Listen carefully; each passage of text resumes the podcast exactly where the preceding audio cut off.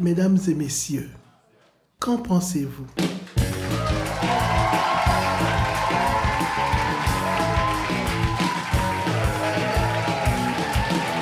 Nous sommes de la microbrasserie Le Prospecteur de Val d'Or. Je m'appelle Francis Murphy. Je vous présente Geneviève Bellan et Paul-Antoine Martel. Geneviève, Paul-Antoine, je vous présente le public. Enchanté. C'est parti pour un cinquième épisode de Qu'en pensez-vous?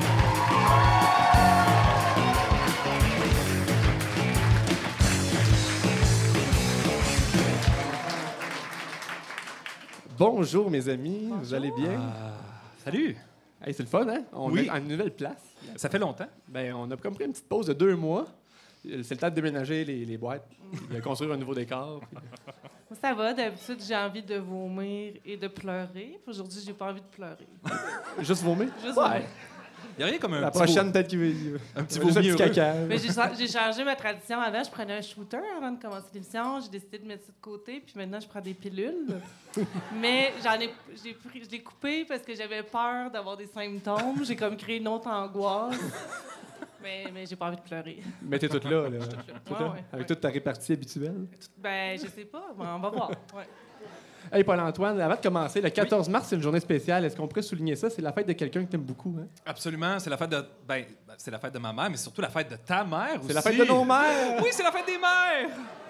Bonne fête, nos mères! Alors, bonne fête à nos mères. Euh, c'est ça. On est en train de déroger notre plan de, de- de match habituel parce que ça nous prend une opinion absolue euh, avant Oui. d'avoir le droit de prendre la parole à cette émission-là. On rappelle qu'une opinion absolue, c'est une opinion qu'on émet et qu'on n'a pas le droit de commenter personne, ni sur le plateau, ni dans le public. On fait ça dans le respect. On commencer avec euh, Geneviève. Oui, euh, moi, ça va porter sur un sport d'hiver. En fait, je pense qu'il y a vraiment moins de personnes qui aiment viscéralement faire de la raquette que de gens qui confondent vulve et vagin. On réagit S'il pas, hein? vous plaît. Euh, Puis à quoi on peut s'attendre de toi aujourd'hui à l'émission? Ben, j'ai un édito qui s'appelle L'astrologie des populistes. En fait, c'est une réécriture d'un texte que j'avais écrit pour le blog du FME. Mais T'as on- botché un peu. là. Ben là, le- le- sais, je veux dire, euh, je l'ai pas brûlé. C'est du FME, la bouche croche. Puis ça s'appelait à l'époque euh, euh, La Macarena contre Bernie Sanders. Puis ça parle entre autres de la majorité euh, silencieuse. Puis on avait une table ronde avec Sophie et Fred où on allait parler en fait de, ben, on, on va encore en parler, sauf sans Sophie, de succès d'estime versus succès populaire. Est-ce que c'est des choses qui peuvent se combiner? Juste pour euh, mentionner aux gens en balado, Sophie et Fred, c'est Sophie Dupuis et Fred Ah. Savard, parce qu'on a parlé comme hors d'onde tantôt. Ouais, mais ouais, on va y revenir. Je, tantôt. je maîtrise pas encore le média. Merci Geneviève. Paul-Antoine, toi aujourd'hui, ton opinion absolue? Mon opinion absolue, moi je trouve que c'est c'est très léger là. C'est très léger. Moi, moi j'ai le droit de la juger, mais je trouve ça inutile de taper trois emojis, petit bonhomme qui rit aux larmes en ligne. Tu sais, déjà que c'est peu probable, probable de faire aller ses glandes lacrymales euh, sous les spasmes du rire en lisant quelque chose. Euh, c'est pourquoi en mettre trois? Moi, je trouve que c'est comme un pléonasme graphique. C'est une faute de syntaxe euh, cybernétique. Fait que voilà, ça me gosse. Ce qui est le fun avec ça, c'est qu'on jette un malaise en partant. Parce que Ah, c'est comme un blanc. Non, non, non, pas ton opinion, je parle de le concept. OK. Et à l'ordre du jour aujourd'hui? À l'ordre du jour, écoute, j'ai une chronique euh, Wikipédia. Une chronique où j'explique des affaires en jouant avec Wikipédia ou non. Euh, là, je vais parler euh, du concept de tip-up. Je ne sais pas s'il y a des gens qui sont familiers avec le tip-up. Ça ne réagit pas euh, énormément ici. Il y a peut-être à la maison des gens ah, qui écoutent parce qu'on connaît pas ça, personne. qui trippent vraiment. Donc, vous allez apprendre quelque chose. et puis, je vais me laisser aller dans la nostalgie. La nostalgie. Donc, c'est un segment qu'on veut faire depuis longtemps qui s'appelle Nostalgie 90.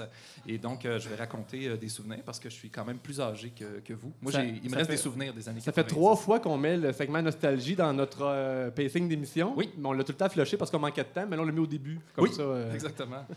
Moi, Ça va j'ai être, euh, ça va être j'ai- intéressant. j'ai encore un regret qu'on ait coupé la nostalgie de la crise d'Oka. Oui, ben, Ouais. je- Ça- ça j'avais reviendra hâte, bien. euh, de vous en parler. Mais en juillet, en juillet, on va célébrer le 27e anniversaire.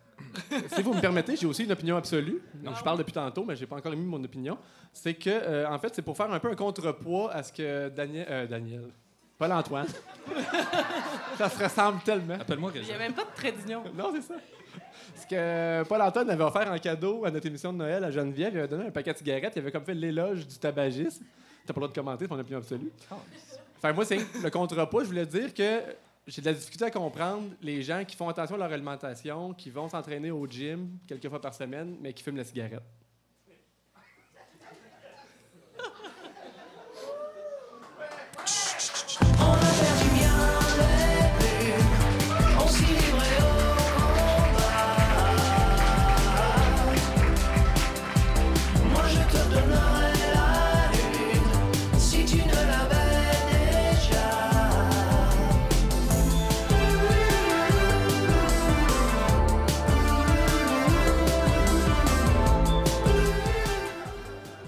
C'est Dumas, Steve, on aime ça l'appeler Steve, Steve. hein, qui a sorti un nouvel album euh, ce mois-ci ou le mois dernier.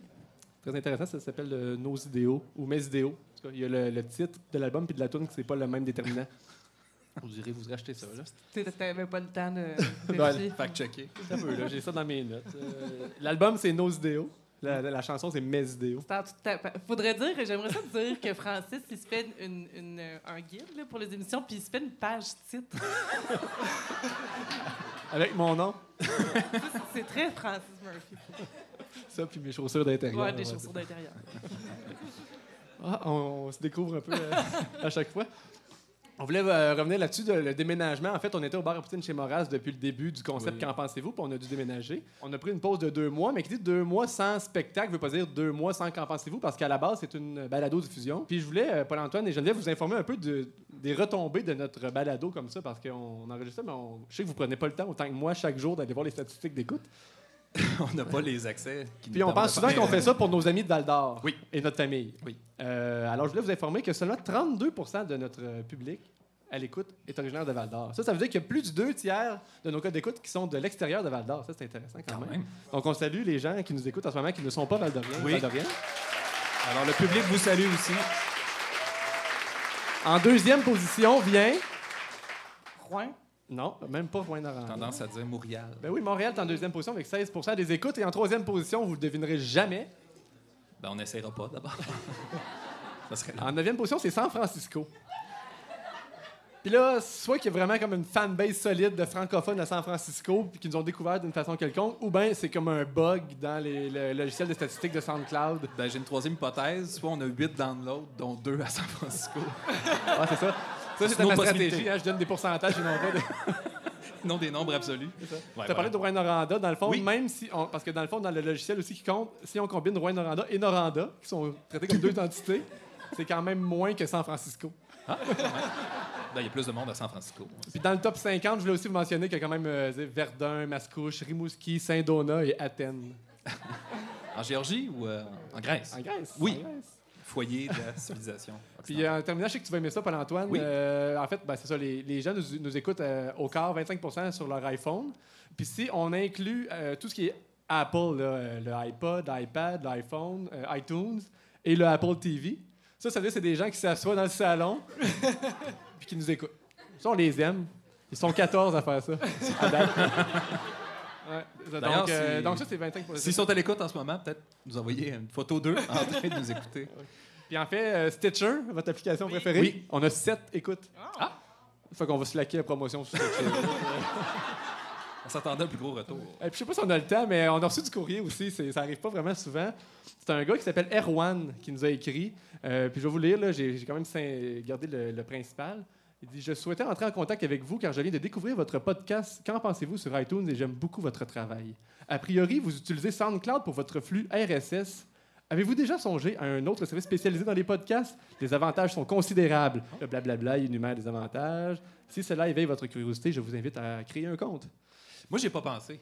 Honnêtement, j'ai- ça m'est pas passé par. euh, Mais tu sais, moi, je pense qu'il doit envoyer le même message à, à plein de balados. Puis je suis pas certain qu'il a vraiment découvert notre podcast et aimé ça. Envoyez un test, posez Ben, des questions. C'est ça le test à que j'envoie. l'épisode là. 2, C'est- là. Le gars s'appelle Erwan. Je connaissais pas ce prénom-là. Puis je l'ai découvert dans la même semaine où j'ai découvert que mes enfants avaient Erwan le minivan. Erwan le minivan. Tous à bord, c'est parti Fait que c'est ça. Si jamais le gars, il me reparle d'Erwan le minivan, je vais prendre son offre au sérieux.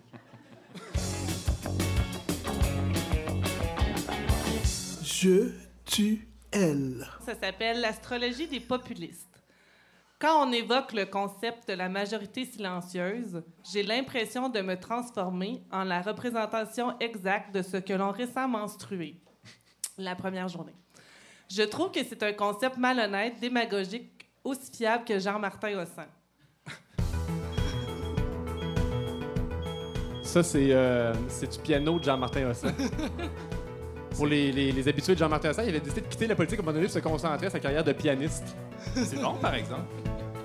Tu peux continuer. Oui, la majorité silencieuse. Nous autres, on trouvait ça vraiment drôle.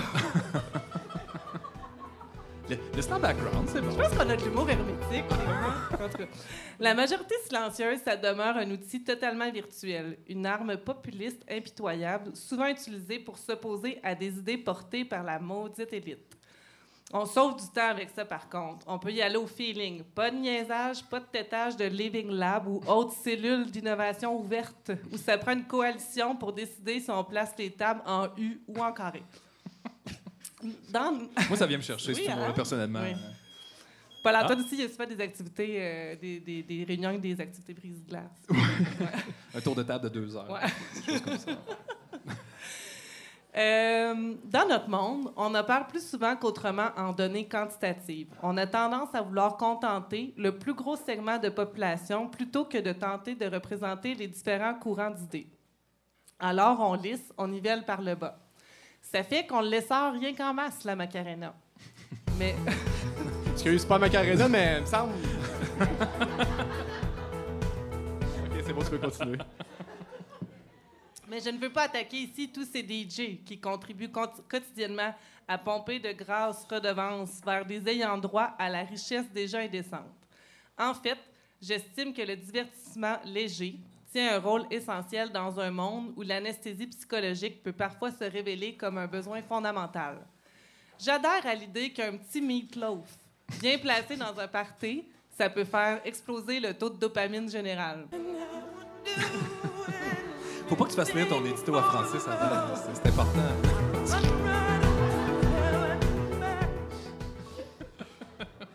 Euh, ouais. C'est bon, la toune. Laquelle Celle-là? Mais c'est vrai que ça avait de la Non, tête. l'autre, l'autre, l'autre, l'autre. Ah, ouais. Ok, continue. Mais oui, c'est Ça mais, s'en va mais nulle ça part. fonctionne. Puis, ça. Puis même tantôt, d'ailleurs, petite anecdote, là, euh, cet après-midi, je voulais me déstresser, puis j'ai, je me suis dit, ah, pour comment je pourrais faire, puis j'ai écouté, j'ai pris off, puis j'ai écouté District 31. Fait que tu- T'es-tu à jour? Là, Là? là, là, j'étais à jour. Vrai je t'avais dit. ouais. Hey, je vais aller à la fin de ma phrase. Parce que En là- tout cas, ceux qui sont pas à jour, vous ne créerez pas ça, ce qui va se passer. On est le 14 mars, je sais pas ceux, Ouais. ceux qui écoutent à la maison. Laurent. puis- ah. Bon. J'adhère à l'idée qu'un petit meatloaf bien placé de la remettre à pas, OK? J'adhère à l'idée qu'un petit meatloaf bien placé dans un party, ça peut faire exploser le taux de dopamine général. C'est rassembleur, certes, mais on bâtira pas une onzième province là-dessus. Je constate un réel déséquilibre entre l'espace encombré par toutes ces propositions inoffensives, mais sédatives, qui exhalent la nostalgie d'un passé surestimé, et celle d'une œuvre audacieuse contemporaine qui nous amène plus loin. Non. Ça doit bien arranger quelqu'un, cette petite homogénéisation tranquille, ce conditionnement à manger sa salade de patates sur un petit YMCA. Ça doit bien servir quelqu'un qu'on s'étouffe la curiosité collective, qu'on se marie à l'église, les doigts au dos, croisés, pour pas faire de peine à grand-mère, qu'on parle pas de politique à table pour ne pas heurter la parenté, mais tout en ignorant les petites blagues tendrement misogynes et racistes qui y passent. Qu'on se garde d'utiliser cette épice venue d'ailleurs pour ne pas effrayer personne au potluck. À force de s'inhiber, on l'exacerbe le fossé à pas se comprendre. La vision des boomers blancs est largement sous-représentée, n'a jamais dit personne. Pas de leur faute à eux. C'est l'étouffant paradigme mercantile selon lequel il faut craquer les codes d'écoute, pacter les théâtres, décupler les produits dérivés qui fait qu'on s'adresse toujours au plus grand nombre, aux Québécois le plus normatif possible. Tu te demandais comment le Caboose Band avait fait pour sortir de l'auberge et se retrouver dans les salles? Voilà. Mais si on voulait réellement connaître le monde dans lequel on vit, il faudrait élargir nos horizons. Il reste juste un paragraphe. Mais justement, faut pas sous-estimer la capacité des gens à voir, comprendre, entendre la différence, la nouveauté et la dissonance. Il paraîtrait que ce qu'ils veulent, le monde, c'est de voir toujours les mêmes faces et entendre toujours les mêmes chansons de trois minutes et demie avec trois refrains, un bon bridge puis une voix bien mixée, bien, bien, bien en avant. Mais peut-être que le fameux monde, ce qu'il veut, c'est pas juste du réconfort. Faisons confiance au peuple. Respectons-le et cessons de l'humilier à le faire danser la Macarena. Arrêtons de faire dire n'importe quoi à la majorité silencieuse. On s'en portera tous mieux.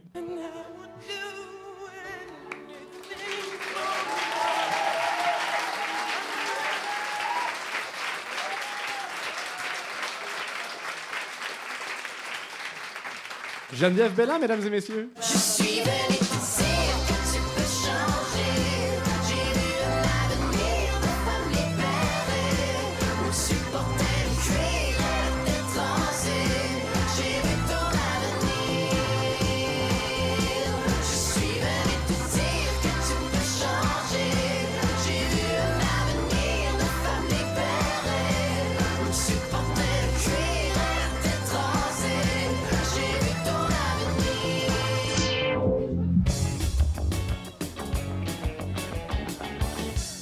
Nostalgie 90.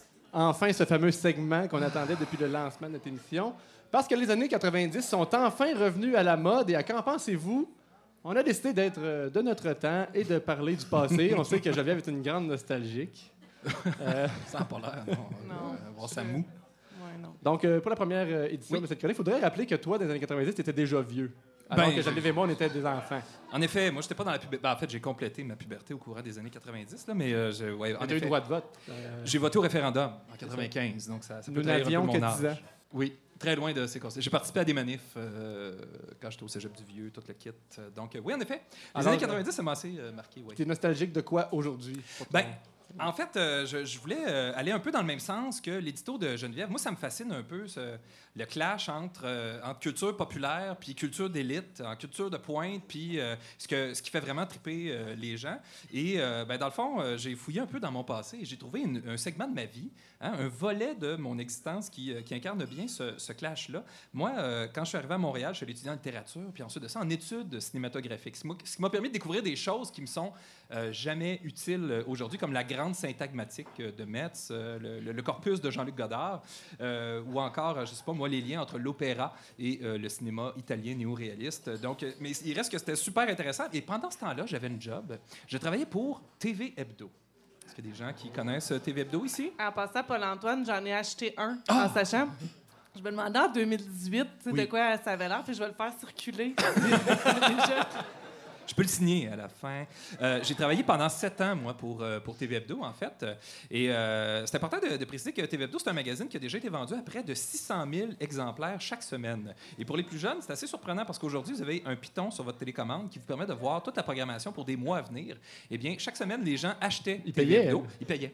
Ils payaient spécifiquement pour ça. Euh, L'abonnement coûtait une pièce, je pense, Mais il y a encore année. des abonnements, puis ils disent que tu l'as toujours le mercredi d'avant. le- Ben, c'est important pour être capable de planifier Ça, euh, bon, faire, euh, ton faire ton horaire, ton épicerie. Programmer ton décodeur. savoir quoi écouter.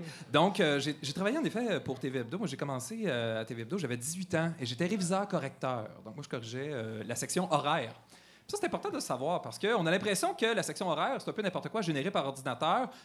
En partie, mais il y avait des gens qui rentraient ça dans un système qui s'appelait Informatel. C'était un écran noir écrit en vert dessus. Et là, on rentrait, on passait quatre heures à tout réviser ça, puis à s'assurer que ce qui était en italique euh, l'était en italique comme un titre d'œuvre ou ce qui était en caractère gras, etc. Donc, pour le mettre en italique, c'était simple. On, on- on ouvrait un crochet, on mettait I, on fermait un crochet. Puis là, à la fin, on ouvrait un crochet. Mais là, si tu oubliais, le reste du texte était tout en italique. C'est pareil là, comme du HTML. oui, mais c'était ça. Donc, c'était formidable. On faisait ça. C'était une nuit durant. Et euh, donc, c'était le lundi soir. Euh, C'était la nuit de l'horreur, mais on appelait ça la nuit de, de l'horreur entre nous.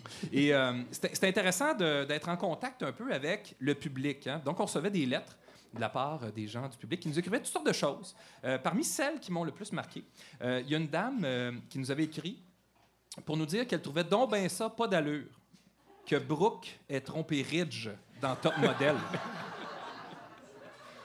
et que c'était amoral et inconcevable. Et si nous ne retirions pas des ondes l'émission dans les deux semaines, elle allait nous poursuivre en justice. Alors, je tiens à vous dire qu'on a consulté nos avocats. Elle nous laissait deux semaines. T'sais, on avait comme un buffer pour se virer de bord, programmer d'autres choses. Mais c'était avant même que TVA nous achète, donc on fasse partie du, euh, du grand empire Vous allez de peut-être faire de la médiation entre Brooke et Ridge. parler aux scénaristes américains qui ont écrit ça il y a 12 ans. Euh, fait que ça, c'était bien belle fun. Euh, sinon, il y a une dame qui nous écrivait assez souvent pour dire J'aimerais que vous transmettiez ma lettre à M. Jean-Luc Mongrain. Euh, je suis atteinte de graves troubles gastriques. Et euh, ma vie est un peu un enfer. J'habite dans un sous-sol. Et s'il pouvait m'aider, notamment en m'achetant une voiture, j'apprécierais beaucoup. Euh, Ben, au moins, elle donnait des, des clés. euh, elle Des identifiait pistes, elle besoin. Ben oui, il y avait des pistes pour l'aider. Donc, on n'a jamais vraiment transmis sa lettre. Peut-être qu'on aurait dû. Qui sait, ça aurait peut-être touché au cœur, M. Mongrain. Par contre, à un moment donné, on était un peu tanné. Ce qui fait qu'on lui a fait un bundle de cochonneries avec des livres de pensée du jour, avec euh, une biographie d'une vedette poche que je me souviens plus exactement c'est qui, euh, quelques stylos, des marqueurs, puis on avait rajouté des cadeaux qui donnaient dans le 7 jours à une certaine époque. On y a mis ça d'une boîte, on y a envoyé, on n'a plus jamais eu de lettre. C'est comme si elle avait euh, atteint son, son objectif, qu'on puisse l'aider. Puis ça, on était vraiment euh, très, très contents. Depuis ce temps-là, euh, il paraît qu'elle digère beaucoup mieux. régulière comme une horloge. Euh, puis moi-même, j'ai écrit une lettre au courrier du lecteur. Puis ça, c'est intéressant parce qu'on appelle ça des Easter eggs, des fois, tu sais, cacher des affaires dans le magazine. Donc, euh, moi, j'ai écrit une lettre à un moment donné. J'ai dit à mon boss, honnêtement, ce qu'a fait Anne-Marie Lozic, c'est un peu de la merde. Puis j'aimerais ça l'écrire. J'ai dit, pas de problème. Je dis, je vais changer mon nom. Tu sais, quelqu'un de wise qui peut vérifier dans le cartouche, voir si c'est quelqu'un du staff. Fait que j'ai changé mon nom. J'ai décidé de m'appeler Simon Provo euh, de Bonaventure. Donc, j'étais un Gaspésien. J'ai pas pratiqué un accent euh, particulier vraiment parce que je pensais pas qu'il y aurait de retour là-dessus. Et j'ai écrit, euh, dans le fond, en gros, euh, que qu'Anne-Marie Lozic ne contribuait en rien à l'avancement de la société québécoise et euh, qu'elle créait de la télé vide et insipide. Fait que là, ça paraît, mon boss s'en sac un peu. Et on reçoit un téléphone, il me semble qu'il s'appelait Felipe Del Pozo. C'était son gérant à l'époque, avant qu'elle soit le, maître du monde. Et puis, euh, il nous appelle puis il dit Hey, hey je sais que c'est pas une vraie lettre, ça. Ça n'a pas d'allure. Il dit J'ai vérifié, puis sur Canada 411, il n'y a pas de Simon Provo à Bonaventure. Bah. Fait que là, là, moi, j'ai trouvé ça intéressant pour deux raisons. Premièrement, je me suis dit, OK, il y a un bon instinct. Tu sais, il a catché que ça se pouvait comme pas qu'un lecteur de TV Hebdo écrive une affaire de même. Mais en même temps, il est un peu cave. Parce que pas parce que quelqu'un n'est pas sur Canada 411 qu'il n'existe pas. À cette époque-là, Ben, je veux dire, des fois, ça aurait pu être sur le nom de sa conjointe. C'est elle qui a fait les démarches auprès de Belle ou de, de je sais pas. Donc, euh, ça, c'était assez intéressant. Donc, euh, parmi les, les œufs, euh, les œufs de Pâques, hein, les Easter eggs que j'ai cachés rapidement, euh, j'ai déjà euh, ajouté un acteur euh, dans, dans un film. Donc, il s'appelait Boyd Rice. Boyd Rice fait de la musique industrielle assez minimaliste. Pendant 19 minutes, une espèce de tune d'orgue avec du grichage qui se modifiait à peine. C'est moins mélodique que ça, mais beaucoup moins entraînant, par contre. Donc, on tripait pas mal sur Boyd, Rice quand j'étais au cégep. Donc, euh, j'avais indiqué qu'il jouait dans un film. Je me rappelle plus qu'il jouait à une heure le matin à Bravo. Là. Honnêtement, il n'y a personne qui a téléphoné pour dire. euh, même pas Philippe. il n'a même pas appelé. Et j'avais écrit dans les commentaires prestation émouvante de B. Rice. Il y a une amie qui me croyait pas euh, que, je pouvais faire un peu n'importe quoi là-dedans. Donc, euh, j'ai dit, ouais, ouais, ben, check bien ça, je vais te montrer. Et là, j'avais un exemplaire du TV dans les mains, puis j'ai dit, puis, comment ils sont de Temptations dans vraie vie? Elle dit, pourquoi tu dis ça? Ben, j'y regarde, ils t'ont accompagné au Ed Sullivan Show. fait que, ouais. Puis, euh, une autre fois, je jasais avec un ami au téléphone pendant que, que je travaillais. Donc, je travaillais pas. C'est du vol de temps, hein, qu'on appelle. Et puis, euh, il dit, qu'est-ce que tu fais? Ben, je dis, je corrige les horoscopes. C'est un peu de la chenoute, parce que là, je corrige les horoscopes de dans quatre mois, tu sais. Puis euh, je dis, qu'est-ce que tu aimerais qu'il se passe dans ta vie? Ben, il dit, honnêtement, un peu d'amour, de l'argent, je dis, je t'arrange ça tout de suite. Donc, j'ai changé son horoscope pour son signe cette journée-là. Puis, il y a personne qui a appelé pour dire, hey, c'est pas ça qui s'est passé dans ma vie. Donc, Puis, un dernier que j'ai fait rapidement, c'est un film qui passait. Donc, à un moment donné, je choisissais des émissions qui s'appelaient, euh, dans, dans une section qui s'appelait À signaler. Donc, il fallait juste que je plug les reportages euh, qui étaient dans le TV Hebdo, mais je pouvais, après ça, je vais carte blanche. Je pouvais vraiment choisir l'émission qui me tentait. Puis J'étais très idéaliste et un peu capoté euh, à l'époque. Donc, je choisissais des documentaires sociaux, des films obscurs, puis je mettais ça à signaler. Et tout le monde s'en sacrait, euh, sincèrement. Puis à un moment donné, je vois qu'il y a un film qui va passer, un film de l'ONF qui s'appelle Pour tout l'or du monde. Puis ça a été tourné, ça, à Arnfield, hein, Ouais. dans les années 50. Puis moi, je savais que mon oncle avait joué dedans. C'est un des, euh, des jeunes pré-ados qui, euh, qui fait brûler une patente à un moment donné, puis qui casse des vitres. Fait que euh, je parle du film, puis je dis, mettant en vedette Hélène Loisel, René Caron et Ronald Giroux. Et euh, ils étaient super émus, donc ils ont fait laminer la page du TV Hebdo. C'est une des seules pages du TV Hebdo qui a été euh, laminée dans l'histoire. Je complète en disant que euh, c'est assez particulier parce que je parle de clash entre culture populaire et culture de pointe. On, était des gens qui travaillaient là, puis la plupart, on savait qu'on était un peu hypocrite. Ça, c'est un sentiment qui est assez drôle. Tu sais, quand tu occupes une job, puis il faut que tu te donnes à fond, mais tu y crois pas tant. Donc, euh, les gens étaient très professionnels, étaient très consciencieux, puis on faisait assez bien quand même. Tu sais, on s'assurait d'avoir des textes bien écrits, bien corrigés dans un bon français, puis de parler de choses intéressantes, mais parler de ce qu'il fallait parler aussi, malheureusement. Donc, les grosses séries dont tout le monde se, sacre un peu. Et à un moment donné, un peu pour alléger l'atmosphère, j'avais récupéré une photo d'un dossier. On scannait les photos. En tout cas, je ne rentrerai pas dans, toute l'apparition d'Internet, tout le kit, c'est quand même en 95, 96, 97. Mais euh, je vais récupérer, récupérer une photo que j'avais mixée avec un front d'un magazine et je l'ai conservée. Je voulais vous montrer ce que ça donnait. On faisait des collages un peu dadaïstes. Donc ici, on a une photo de Staline qui nous dit « Messieurs, pour, pour séduire, soyez propres et généreux ». Et ça, ça a été sur la porte de TV Hebdo pendant des mois. Et à un moment donné, le vendredi, quand on recevait tous les magazines de l'Empire, euh, genre euh, Femmes d'aujourd'hui, Cool, euh, Dernière heure, 7 jours le lundi, on s'amusait à découper des photos qu'on trouvait intéressantes puis des titres. Puis on se mettait à coller ça dans la fenêtre euh, de la cafétéria. Et là, les gens venaient nous emporter du 24e étage. Et on appelait ça le mur des lamentations. C'était très, très jubilatoire jusqu'à ce qu'à un moment donné, la direction nous demande d'arrêter. Je Le mur- compte. le mur était rempli. Donc, il y avait un peu de cynisme, mais c'était comme une soupape. Donc, c'est une expérience assez formidable euh, qui m'aura permis d'ailleurs d'écrire un de mes premiers textes euh, publiés. Puis je, regarde Geneviève parce que ça l'avait beaucoup marqué quand je l'avais fait découvrir. Mais euh, il fallait que j'écrive dans le spécial téléroman. Donc, c'est un, un type de littérature assez particulier où il faut que tu fasses comme si ça se passait en temps réel. Mais c'est un téléroman. Donc, tu dis Ah, mes choses vivra une grande épreuve. Puis là, tu interroges l'auteur. Ça m'a permis de parler à Lise Payette, entre autres. Mais là, il fallait que je fasse ça sur Caméra Café. Il n'y a pas d'histoire asti dans les épisodes. Qu'est-ce que tu veux dire? Puis il va y avoir un malentendu bizarre. Puis chose va dire une niaiserie. Puis fait que j'avais dit Ça serait-tu possible que je le fasse un peu fucké? Fait que j'avais écrit un texte en alexandrin. Tous des beaux vers de 12 pieds avec des rimes croisées puis embrassées. Ça, honnêtement, j'avais écrit, je pense, six textes dans le spécial téléroman, cette édition-là. Puis c'est celui qui m'avait pris plus de temps que tous les autres, mais celui dont j'étais le plus fier. Jamais eu de lettre de lecteur non plus. Tu l'as euh, pas amené. Le, le- Je l'ai pas retrouvé, j'ai fouillé dans mes archives, j'ai trouvé plein d'affaires, mais pas ça. On lance un concours. Le premier qui trouve le. Ben, fouillez dans vos archives, gens du public. Mais faut, Si quand, faut quand même dire que tu t'étais fait embaucher en, en te faisant demander ton signe C'est astrologique. une des questions d'entrevue que j'avais reçues. Puis quand j'avais répondu Scorpion, la madame a fait Ah. Et j'ai eu la job. J'ai eu la job. Donc, je, je remercie mes parents d'avoir copulé euh, tôt dans l'année. Merci Paul-Antoine Martel pour ce beau voyage Ben, dans les plaisir, années 90. merci. Programme de soutien aux finissants en sciences humaines, profil individu. Bon, on sait que ce nom de segment-là est long, c'est pour ça qu'on a fait faire un acronyme à Yolette. Le P, S, F, S, H, P, I. Qu'est-ce que c'est ça? Fait que Geneviève, tu as une question pour nous cette semaine? euh, Pour, euh, on, on serait- on- on Ouais. pourrait rappeler aux gens que ce segment-là, dans le fond, euh, j'offre mes services pour aider les gens qui, qui ont une formation en sciences humaines, qui ont des choses à faire dans la vie, qui sont plus ou moins manuelles. Là, euh, Oui, c'est ça. Puis t'es plus qualifié, dans le fond, pour, pour faire étant ça. donné que j'ai le moins d'études, je suis moins instruit, donc je suis plus nécessairement, t'es plus. Euh. Fait que, en fait, euh, on se demandait, euh, tu sais, mettons que tu as un nouveau chauffe-eau de piscine ou électrique, là, puis que tu as besoin de, de bain de jus. puis là, ça fait. OK. Euh, ton panneau, il est full. Ça, t'est arrivé? Oui, quand j'ai acheté ma maison. Ton panneau, il est full, puis là, euh, tu voudrais avoir un spare sur ton panneau électrique. Tu veux rajouter C'est un quoi, tes, breaker, ouais, là. c'est quoi, c'est quoi tes, tes options de. Ça, euh, ça, tu touches pas à ça. hein. C'est c'est 200 ampères minimum. là. Euh, T'appelles un professionnel.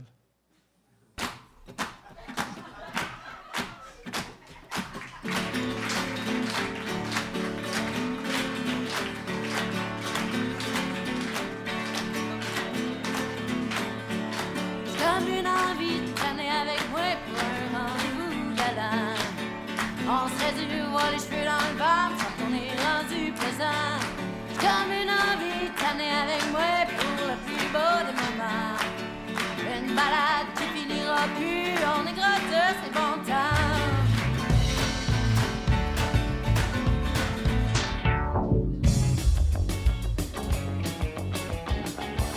De la bien belle visite. Voilà, Antoine, tu veux présenter notre prochain invité? Avec plaisir. On l'a connu indigné avec les apartistes, irrévérencieux avec le pornographe et en colère dans la soirée est encore jeune, mais dans la vie de tous les jours, il est doux comme un agneau. C'est sa première visite à l'émission. Mesdames et messieurs, voici Frédéric Savard. Wow! Je suis déjà touché.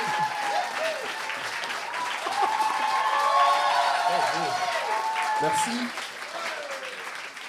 Merci, Rouen. Bonsoir, Fred Savard. Allô? Qu'est-ce que ça fait d'être accueilli sur ton euh, propre thème? Pour vrai, c'est la première fois que ça m'arrive et euh, c'est touchant. T'avais la larme à l'œil, j'ai vu. Ouais, ben c'est des allergies un peu. là. Mais non, mais pour vrai, c'était cool. C'est com- pas- c'est c'est la première fois que ça m'arrive, pour vrai. T'as compris le concept tantôt d'entrée de jeu. Tu Ouais. dois exprimer une opinion Mhm. absolue si Mhm. tu veux avoir droit de parole. Ouais. Euh, alors, l'alcool est un poison social. 27% des gens présents ici ce soir ont un problème d'alcool et j'en j'en ai identifié 8 déjà. Il y en a deux sur la scène. On va- moi, maintenant, c'est les pilules. Oui. À toi. Fred, c'est. Mais c'est parce qu'on n'a pas le droit de commenter les opinions absolues. Non, c'est ça.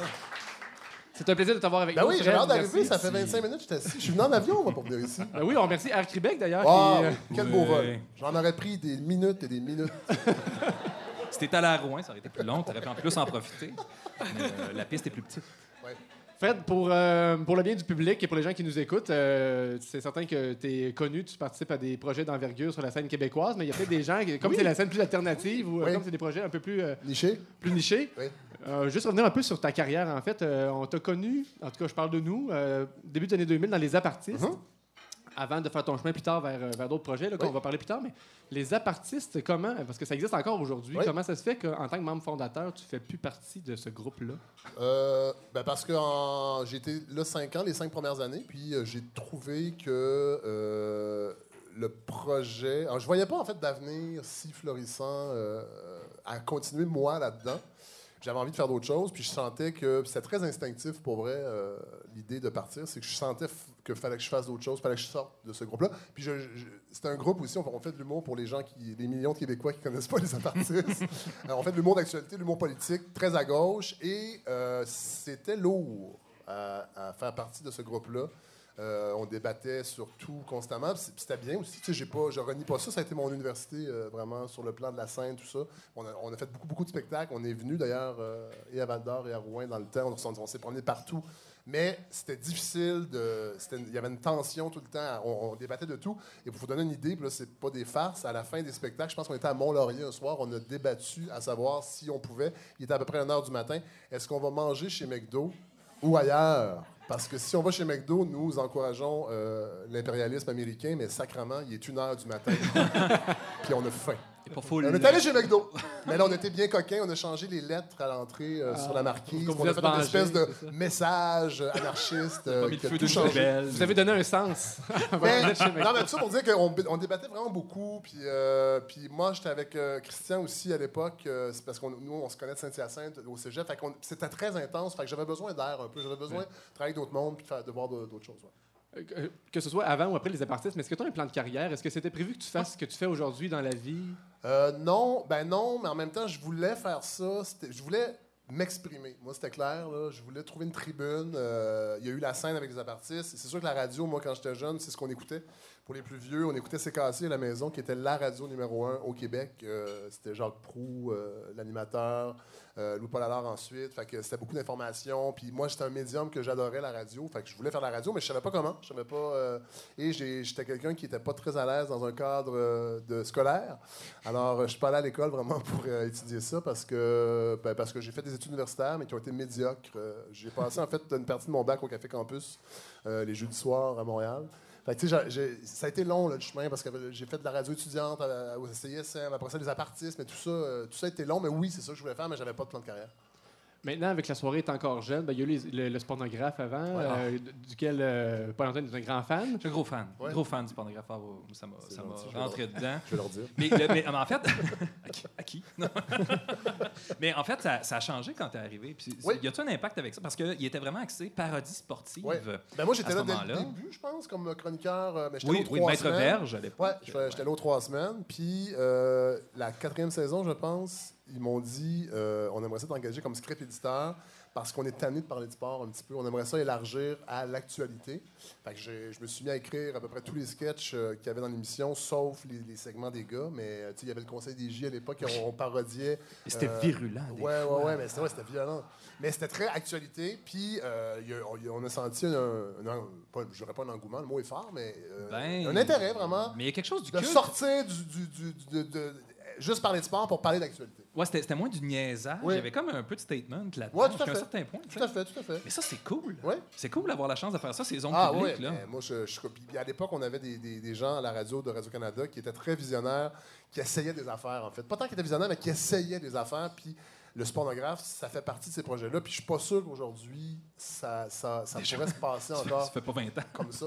Non, non, je sais. dit ça du mais- bon des non, champs, mais- des non, fois, non, mais là, c'est- Non, mais des fois, ces émissions-là, ils, sont, ils existent parce qu'il y a des gens qui disent oui. Puis, tu sais, à Radio-Canada, il y a des débats sou- Mm. souvent, j'imagine, dans les, dans les CA. euh, qu'est-ce qu'on aime, qu'est-ce qu'on n'aime pas. Puis, ça- je suis pas sûr que ça, plaît, ça plaisait à tout le monde. Il y avait une fenêtre. euh, Ouais, il y avait une fenêtre, puis on l'a pris. Puis, euh, c'est ça. Il y a des gens qui ont cru en nous. Puis, euh, ça a fait qu'on a eu cette- ce, ce terrain de jeu-là pour s'exprimer. euh, Mais ouais. même aujourd'hui, avec la soirée est encore jeune, tu t'exprimes sur des sujets, tu donnes beaucoup d'opinions. Des Ouais. fois, c'est très, euh, je vais pas vous dire violent. Là, Non, mais non, non, c'est- mais ouais, ouais, virulent. Ça peut être virulent. Ouais, ouais. c'est ça. Est-ce que ça t'arrive de te faire taper ses doigts? Est-ce que tu sais, on Euh, sait que ça, ils peuvent être frileux des fois, la direction de Radio-Canada. Comment est-ce qu'ils Ben, réussissent à vivre avec Mais un ça succès peut-tu comme. que ce soit ça, ton casting? Tu sais, dans le fond, que les gens, quand ils font appel à toi, c'est à ça qu'ils s'attendent, sinon ils sont Oui, peut-être mais, déçus. mais non, mais de toute façon, on, on a des règles, on a des normes à Radio-Canada qu'on respecte quand même à la soirée aussi. On est soumis à ça, bien qu'on peut aller loin là-dedans, parce qu'on vit dans une société, heureusement, où la, la liberté d'expression est, est quand même importante. Fait que ça, ça permet à une émission comme la nôtre d'exister et Mike Ward. Alors, euh, mais non, mais c'est important, bien que moi, je suis pas un fan de Mike Ward, mais je, je suis content qu'il soit là, puis je suis content qu'il existe, mais, mais c'est ça. Je suis pas un Moi- fan de vous autres non plus. non, non, tout à fait. Mais bon, euh, on parlait tantôt de l'alcool, un fléau social. Euh, donc, Il euh, à cette ah. Ben, tu sais, oui, je me suis. Non, je me fais pas taper ses doigts, mais il y a des fois, tu sais, j'ai- j'ai tiré l'élastique, puis ça fait pas l'affaire de certaines personnes à Radio-Canada, mais ils comprennent aussi que c'est le mandat de, de, de, de- la soirée de faire ça. C'est pour ça que ça fonctionne, parce qu'on a des bonnes codes d'écoute. Et ça, ça nous aide. Et merci de nous écouter, euh, les gens ici et à la maison, parce que si vous n'étiez pas là, nous ne serions pas en nombre, pour je pense. Mais euh, la soirée est encore jeune, on peut parler d'un phénomène. Ça a pris des proportions quand même assez grandes. Comment est-ce que vous expliquez ce succès-là? C'est quand même une émission de radio à Radio-Canada. Ça n'a pas commencé en fou. tu sais, Non. euh, Pas du tout. En fait, on a commencé. Là, je. J'aimerais pas dire ça, là, mais euh, je vais le dire quand même. Ben non, c'est pas, une grosse affaire. mais pas à de l'époque, à l'époque, les- les- La direction, ouais. À San Ben, Francisco, d'ailleurs, c'est oui, très fort. tantôt, ça m'a fait rire parce que vous parliez de, tu parlais des, des pourcentages de gens. Puis quand on parle de pourcentage seulement d'une émission, c'est qu'on ne donne pas les chiffres absolus. Ouais. parce que c'est pas des gros chiffres absolus. Mais bon, Non, je vais vous parler de Non. pourcentage pour les codes d'écoute aussi, de toute ben, façon. ils rentreraient pas tous ici. Non, non, non. ça. Mais euh, la direction vous- euh, nous avait dit, là, on, va, on vous transfère du vendredi à la fin de semaine. Et nous, on s'attend à peut-être 11 parts de marché. On serait vraiment aux oiseaux. Puis on partait, on avait 8 parts de marché. Euh, pour les gens qui ne sont pas familiers avec les parts de marché, dans le fond, c'est 8 personnes sur 100 euh, qui écoutent une émission au moment où elle est diffusée. C'est l'équivalent de 8 À peu près, exactement, tout à fait. Tout à fait. Voilà. Mais, euh, on trouve ça trop vulgaire de juste parler de pourcentage Fort à Radio-Canada, alors on, on parle de part de marché. ouais, alors. euh, non, mais c'est parce que c'est pas des pourcentages. Ben oui, c'est des pourcentages, mais c'est que c'est- c'est des parts de marché dans la case horaire spécifique. Parmi ceux qui écoutent La radio radio à, à ce cette moment-là. heure-là, voilà. Donc, pas tu vois, il y a 8 une nuance. du Québec. Il y a une nuance. Oui, c'est ça. Et, euh, et, et là, on a à peu près 26, 27 parts de marché. Fait que c'est énorme. C'est vraiment énorme. Et jamais qu'on aurait pu prévoir ça. Jamais, jamais, jamais. Mais est-ce que ça vous amène à. Vous vous applaudissez parce que c'est vous qui écoutez cette émission. Merci vraiment pour. Est-ce que ça crée une pression? tu sais? Est-ce que vous faites plus de compromis pour pouvoir garder ce niveau-là puis Euh, peut-être augmenter? Je suis sûr que oui. Je te dirais non parce que moi, je le sens pas. On n'en parle pas en réunion, mais je pense que forcément, oui. Vous vous autorégulez. Oui, je, je dis oui, puis peut-être pas. Je penserais pas. Dans le choix en même des temps, faudrait invités. réécouter les premières. Oui, ça oui, ça c'est sûr. Puis là, maintenant, on, a- on- on est diffusé en- à la télé, à RTV. Fait que ça, c'est sûr que ça joue sur le, le casting des invités. Mais heureusement, on a encore le dimanche. Puis on se rend compte aussi que c'est deux publics complètement différents. Les gens qui nous écoutent à la télé, euh, ils n'écoutent pas la radio. Puis moi, j'ai beau leur dire, tu sais, vous savez que c'est 42 minutes à la télé, on en Ouais. fait 4 heures au total. Imagine. Ça me dérange pas, moi, je vous aime à la télé. Fait que, tu sais, c'est vraiment deux gangs. Euh, donc, c'est sûr que le samedi, on a des invités un petit peu plus. euh, pas, ben, grand public. Rassurant. Bien que ça reste RTV, je dis grand public, c'est quand même RTV. Euh, les, gens qui nous, les gens qui nous écoutent en RTV rentrent ici Ouais, présentement, euh, dans la boutique. C'est comme nos sets sur Stitcher. Ouais, c'est ça. Euh, dernier point que je voulais aborder avec toi, mais on va te garder pour l'émission, évidemment. Là. on, fait, on ne fait que commencer, mais euh, tu, euh, tu es le, le personnage à la soirée qui aborde le plus les, les sujets politiques. tu as des opinions qui sont très tranchées, tu es extrêmement critique et cynique par rapport aux partis politiques, au gouvernement qui est en place. Oui. On, on est dans une année d'élection et tu es dans une nouvelle passe bienveillante. oui. Comment est-ce que tu entrevois les prochaines élections? Est-ce qu'il y a un mouvement social? Est-ce qu'il y a un parti qui pourrait te rejoindre au Québec? Est-ce que tu pourrais voter? Qu'est-ce euh, qui t'enthousiasmerait? Euh, moi, ce qui m'enthousiasmerait, ça serait une réforme. Là, je sais que ça va être plate comme sujet, mais on le fera on va- rapidement. Gens Mais ça va être une réforme du mode de scrutin. Moi, je pense que euh, on achève dans ce système-là de, de, de, de- de, euh, vote euh, majoritaire uninominal à un tour, ce qu'on ce qu'on vit présentement, et qui fait que les partis sont très, très clientélistes. Euh, parce qu'ils savent qu'ils peuvent avoir une majorité avec euh, 31 de- des- des- votes, ce que les libéraux font depuis des années.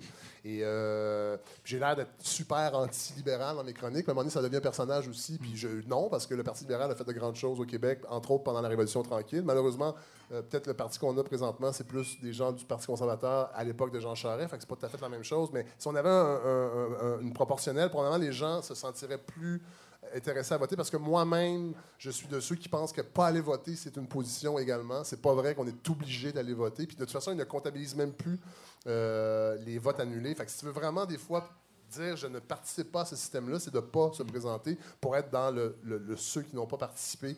Euh, fait que je sais- je sais que des fois, a- quand je dis ça, les gens sont comme Ah, non, tu peux pas être euh, quelqu'un qui se dit engagé puis de pas aller voter, mais en même temps, si, le si dire. personne nous représente, mais si personne en place nous représente, tu sais, les anarchistes, que je ne suis pas un anarchiste, mais les anarchistes, eux, disent ben non, justement, si on veut changer le système, il faut arrêter de l'encourager en allant voter parce que ça encourage justement des partis à 30% qui vont faire des, décisions qui sont importantes, qui ont un impact sur tout le monde et c'est une, infime partie de la, société.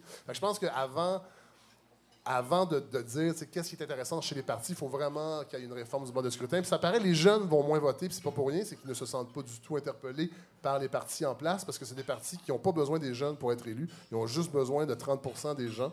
Et ces gens-là, c'est souvent les personnes un peu plus âgées qui, eux, n'ont pas découvert le, le- le- le- le vote n'avait pas la même importance. Je ne veux pas dénigrer du tout ces gens-là, au contraire, mais pour eux, c'est vraiment important. Mais je pense qu'avec les années, quand tu es plus jeune, tu n'as pas le même rapport avec le droit Mais- de vote. La Et- lecture qui est faite de ça, c'est pas. euh, je, je pense pas que c'est une critique du système. Souvent, on va dire Ah, les jeunes sont désintéressés, ils, sont pensent juste à c'est eux qu'ils sont autres. Non, ailleurs. c'est ça, mais c'est la lecture quand même qui, qui, Oui. qui finit par, par sortir. De je peux ça. comprendre les jeunes de ne pas, se- de pas se se sentir interpellés par les partis en place. Mhm. euh, pas du tout. Puis ça inclut même des partis comme Québec solidaire qui, parfois, n'auront pas le choix de jouer le même jeu. C'est ça le problème. S'ils veulent être élus un jour, ils devront jouer le même jeu que les autres partis qui dénoncent. Et, et- et c'est ça qui. c'est- c'est- C'est c'est- c'est un problème de structure, en fait. le- le- Fait que tu vas voter pour qui? Je ne. Mais moi, en plus, Je non, mais, non, non, mais aussi, c'est que je fais de l'humour sur l'actualité. Fait que moi, j'essaie. Tu sais, les gens pensent. Moi, on reçoit des lettres. Les, les péquistes pensent que je suis Québec solidaire. Québec solidaire pense que je suis péquiste. Euh, Mais la CAQ. fait que moi, je vote pour personne. Non, la CAQ, ils nous, écrivent pas vraiment, mais c'est beaucoup les jeunes qui nous écoutent. Il y a très peu de jeunes caquistes. Euh, mais, mais non, je fais des blagues. Mais euh, je voterai pas. Je- a très ça peu se peut que j'aille pas voter, sincèrement. Euh, ça se peut que je, je- ou j'aille annuler mon vote, je sais pas. J'essaie de rester neutre aussi. Puis j'avoue qu'en vieillissant, ça m'intéresse moins qu'avant aussi. Puis Le fait de ne plus boire d'alcool et d'être dans la bienveillance fait en sorte que euh, je m'intéresse moins à la politique et euh, je m'intéresse C'est une plus affaire au- de gaucho, la politique. un, peu, un petit peu. Alors, qu'on amène un verre de kombucha à notre invité. Oui, avec du s'il vous plaît. Les merveilleux produits de Écorce Kombucha. Oui! Il y, a- comme un frais. Ben, c'est ça. Mets du- Jean-Martin ensemble.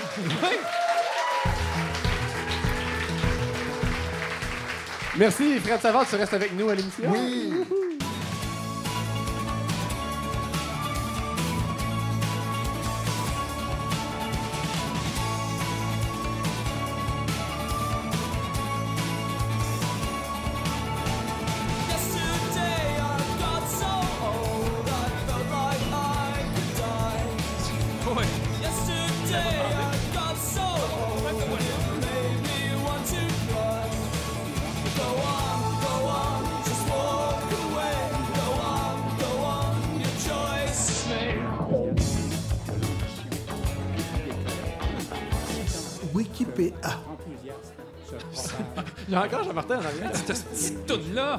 On l'a pas dit, ça s'appelle la chanson Le Levain. Ouais. On avait envie de faire exploser son bandcamp. euh, Paul-Antoine Martel est notre encyclopédie.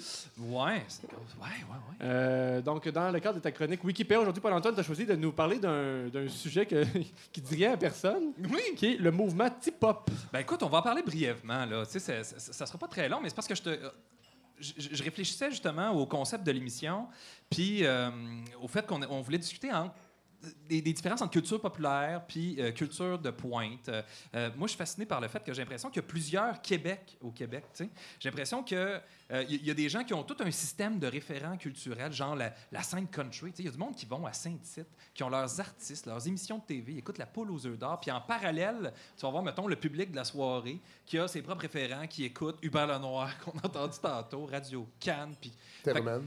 oui, t'as ri, man. Là, ça, c'est un crossover, ça, c'est Ben oui. intéressant. Mais c'est justement, le tip-hop, c'est un peu ce genre de crossover-là qu'il proposait, mais euh, en même temps, ça ne s'applique pas nécessairement aujourd'hui. Bon, ben, bon, je recommence au début. Euh, Parti pris, est-ce qu'il y en a qui connaissent cette revue? Fred? Oh, on est euh, Evelyne, euh, notre, notre échevine. euh, Evelyne. Parti pris, une revue québécoise publiée entre 63 et 69, 1900. Non, C'est important de dire. Et, euh, et c'est tout en noir. C'était et- pas Monseigneur Bourget qui était là-dedans.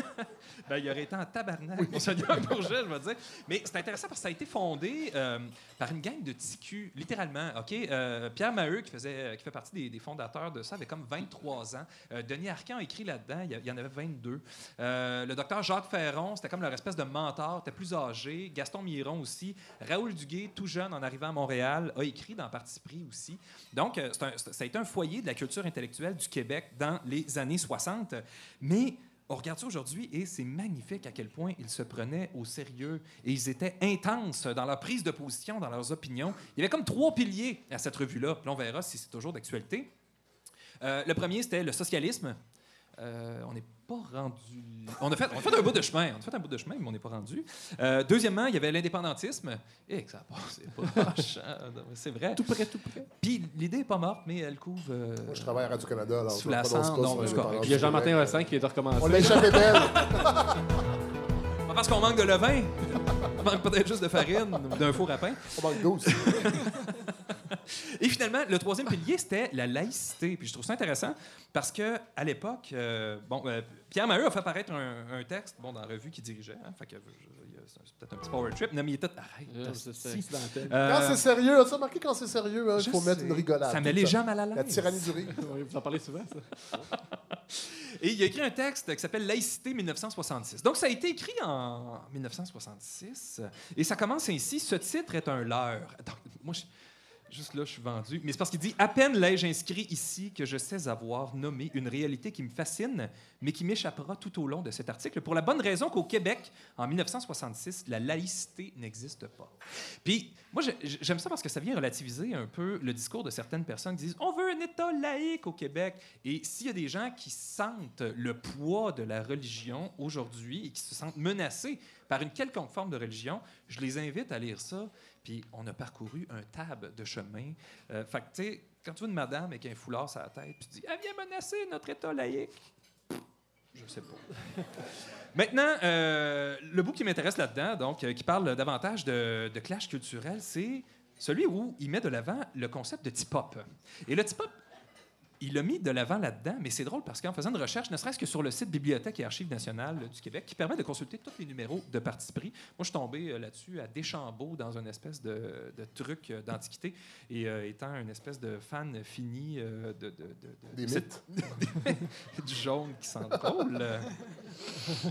Euh, J'ai sauté dessus. Mais euh, si tu veux consulter tout, euh, tous les exemplaires, rends-toi, cher ami, sur euh, Bibliothèque et Archives nationales du Québec. Maintenant, quand tu fais une On va, recherche, on va mettre le lien. Hein, oui, sur notre page Facebook, on va booster la publication. on va faire buster le serveur de Bibliothèque et Archives nationales. Et de Jean-Martin. mais c'est drôle parce qu'il en parle euh, de petit à petit, euh, de, de- de- de proche en proche, euh, des années 80, des années 70. On dirait que ça a resté dans la tête de certaines personnes. Puis c'est quoi, au fond, Tip-Hop? Ben, Pierre Maheu l'explique assez rapidement. Euh, une place que c'est souligné en rose. Euh, Puis ce qu'il nous dit, dans le fond, c'est que Ti, dans, ce que ça représente, c'est... euh, euh, Qu'est-ce que Tipa? Eh bien, le Ti, c'est le Québec, comme dans Chez Tijan, Snack Bar, Tilou Antique, euh, ou tout simplement comme dans Allo TQ. Et le pop, c'est, si on veut, le pop art. Mais il ne s'agit pas d'art, il s'agit de culture, de notre vieille culture, qui se mérite bien le titre de culture T-pop.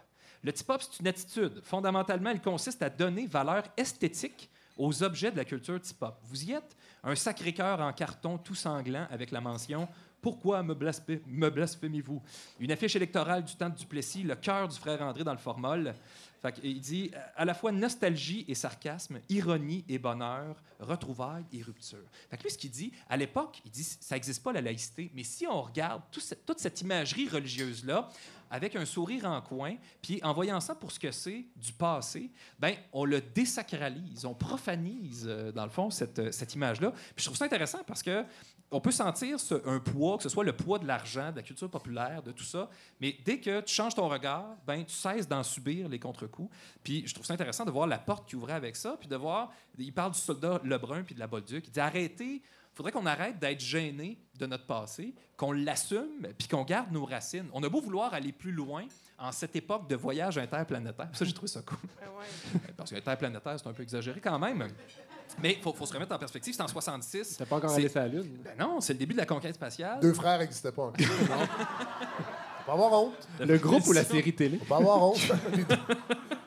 Kevin Drisdale. Deux frères, deux sens contraires, deux univers, deux caractères, deux frères, ça reste deux frères. Peux- Peux-tu rechanter ça là-dessus? Ah, ça, là. Il y aurait une reprise à faire avec la guitare acoustique. Ça, c'était- c'est pas du des harmonies. pop, hein? Ben, à la limite, on peut trouver. Mettons qu'on trouve ça quétaine entre nous autres, mais qu'on se dit, ben, crime, ça a marqué, puis ça a permis euh, de parler d'un sujet X. De- Donc, de changer son regard, puis d'arrêter d'être gêné du passé, puis de plutôt se l'approprier. Mais là, on n'a pas de recul. là, par D'arrêter de rapport à- dire ça c'est bon, ça c'est pas bon. Ben, on n'a on a pas tant de recul, en effet. Mais il parle de Duplessis, puis il dit Duplessis est presque mort. Dans les faits, ça fait sept ans qu'il est mort à ce moment-là. Il y a comme une espèce de sustain au passé, on dirait. Mais, fait que là, j- j'irai pas plus loin j'ai- parce que j'ai passé beaucoup de temps à parler de ce qui va autour, mais euh, sérieusement, euh, c'est assez, c'est assez intéressant de, de, constater que. On est peut-être plus libéré du laïcisme qu'on pensait. Puis il y a là des pistes intéressantes pour plusieurs choses, notamment ne, quoi ne pas faire si on lance une revue aujourd'hui? Je suis pas sûr que ça aurait le retentissement. Euh, les gens ont plus cette patience-là de lire des trucs qui utilisent le mot axiome ou développer une nouvelle praxis. Euh, C'était très populaire dans les années 70, c'est magnifique, mais euh, ça, ça marche plus. Donc, Une typo d'à peu près 8, là. Ouais, je- Ça, c'est juste son imprimante. Ah, ouais, moi, moi, j'ai- j'aime beaucoup le format euh, livret. C'est pour toi qu'ils l'ont inventé, cette configuration. Absolument pas, clairement pas. Mais euh, tout ça pour dire, euh, je, vous conseille d'aller euh, consulter Parti pris. Il y a des, des textes qui sont intéressants.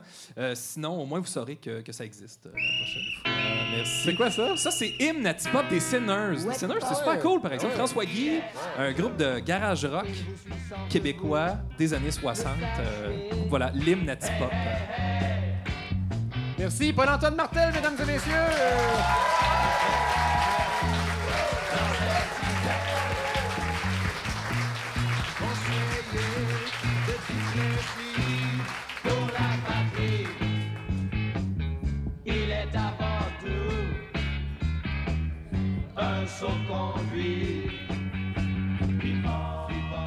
On profite de ce moment de détente Oui. pour remercier nos commanditaires. Ah, ben oui. Je pense qu'on pourrait mettre une, une meilleure trame. Merci à la Société Saint-Jean-Baptiste de la témiscamingue à la microbrasserie Le Prospecteur qui nous accueille. Merci à Honda de Val d'Or, à Air Québec, au Frima, à Marie-Claude Robert, photographe, à Adama Productions et à Studio La Chapelle.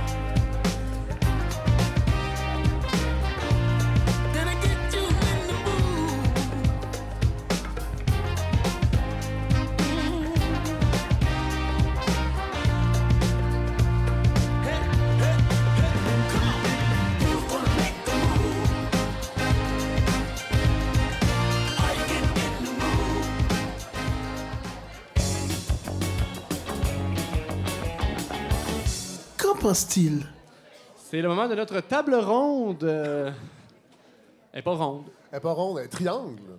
Elle a, elle a façon, comme des il manque quelqu'un. côté. Ouais, il manque quelqu'un. On, de- on devait avoir Sophie Dupuis. On avait annoncé ça sur les médias sociaux que Sophie Dupuis, la réalisatrice valdorienne qu'on aime beaucoup, qui a lancé la semaine dernière le- son premier long métrage Chien de garde, euh, devait participer à la table ronde aujourd'hui. Malheureusement, elle est retenue à Montréal parce que son film a, a beaucoup de succès. Donc, Malheureusement. Ben, c'est ça. C'est une très bonne raison, mais euh, on- c'est Pour parti ce remise. sujet, la table ronde, c'est drôle. Ouais. Ça, ça, ça Ben, exactement. Ça, on- ça met la table pour le sujet de, de Geneviève. Donc, je vais te laisser, Geneviève, expliquer Ouais. c'est quoi le, ton thème. Ben oui, c'est ça. Fait qu'en intro, j'avais écrit Sophie est créatrice. Fred, Fred est critique musicale. On a donc deux perspectives intéressantes sur le succès artistique. Tu voulais savoir si j'avais de la répartie? Non. J'aurais pas ajouté. Mais non, euh, ouais, mais, notre euh, je vais juste faire une, une autre mini parenthèse juste pour dire que Sophie elle présente son film ici à Val d'Or euh, vendredi. Le Il y a 16 mars. Le pour ceux 16 qui- mars, oui. 2018, Ouais. pour ceux qui... Ouais. Puis euh, samedi à Rouen-Noranda, puis c'est super important dans les premières euh, semaines d'un film d'aller le voir en salle pour qu'il puisse euh, rester à l'affiche. Puis euh, je sais que Sophie était très déçue de ne pas être ici, mais en tout cas, je trouvais ça intéressant de mentionner, de, de se dépêcher d'aller le voir puis de ne pas laisser. Mais elle va être là vendredi. Ouais, elle va être là vendredi. Que ce sera l'occasion d'y toucher euh, avec son consentement.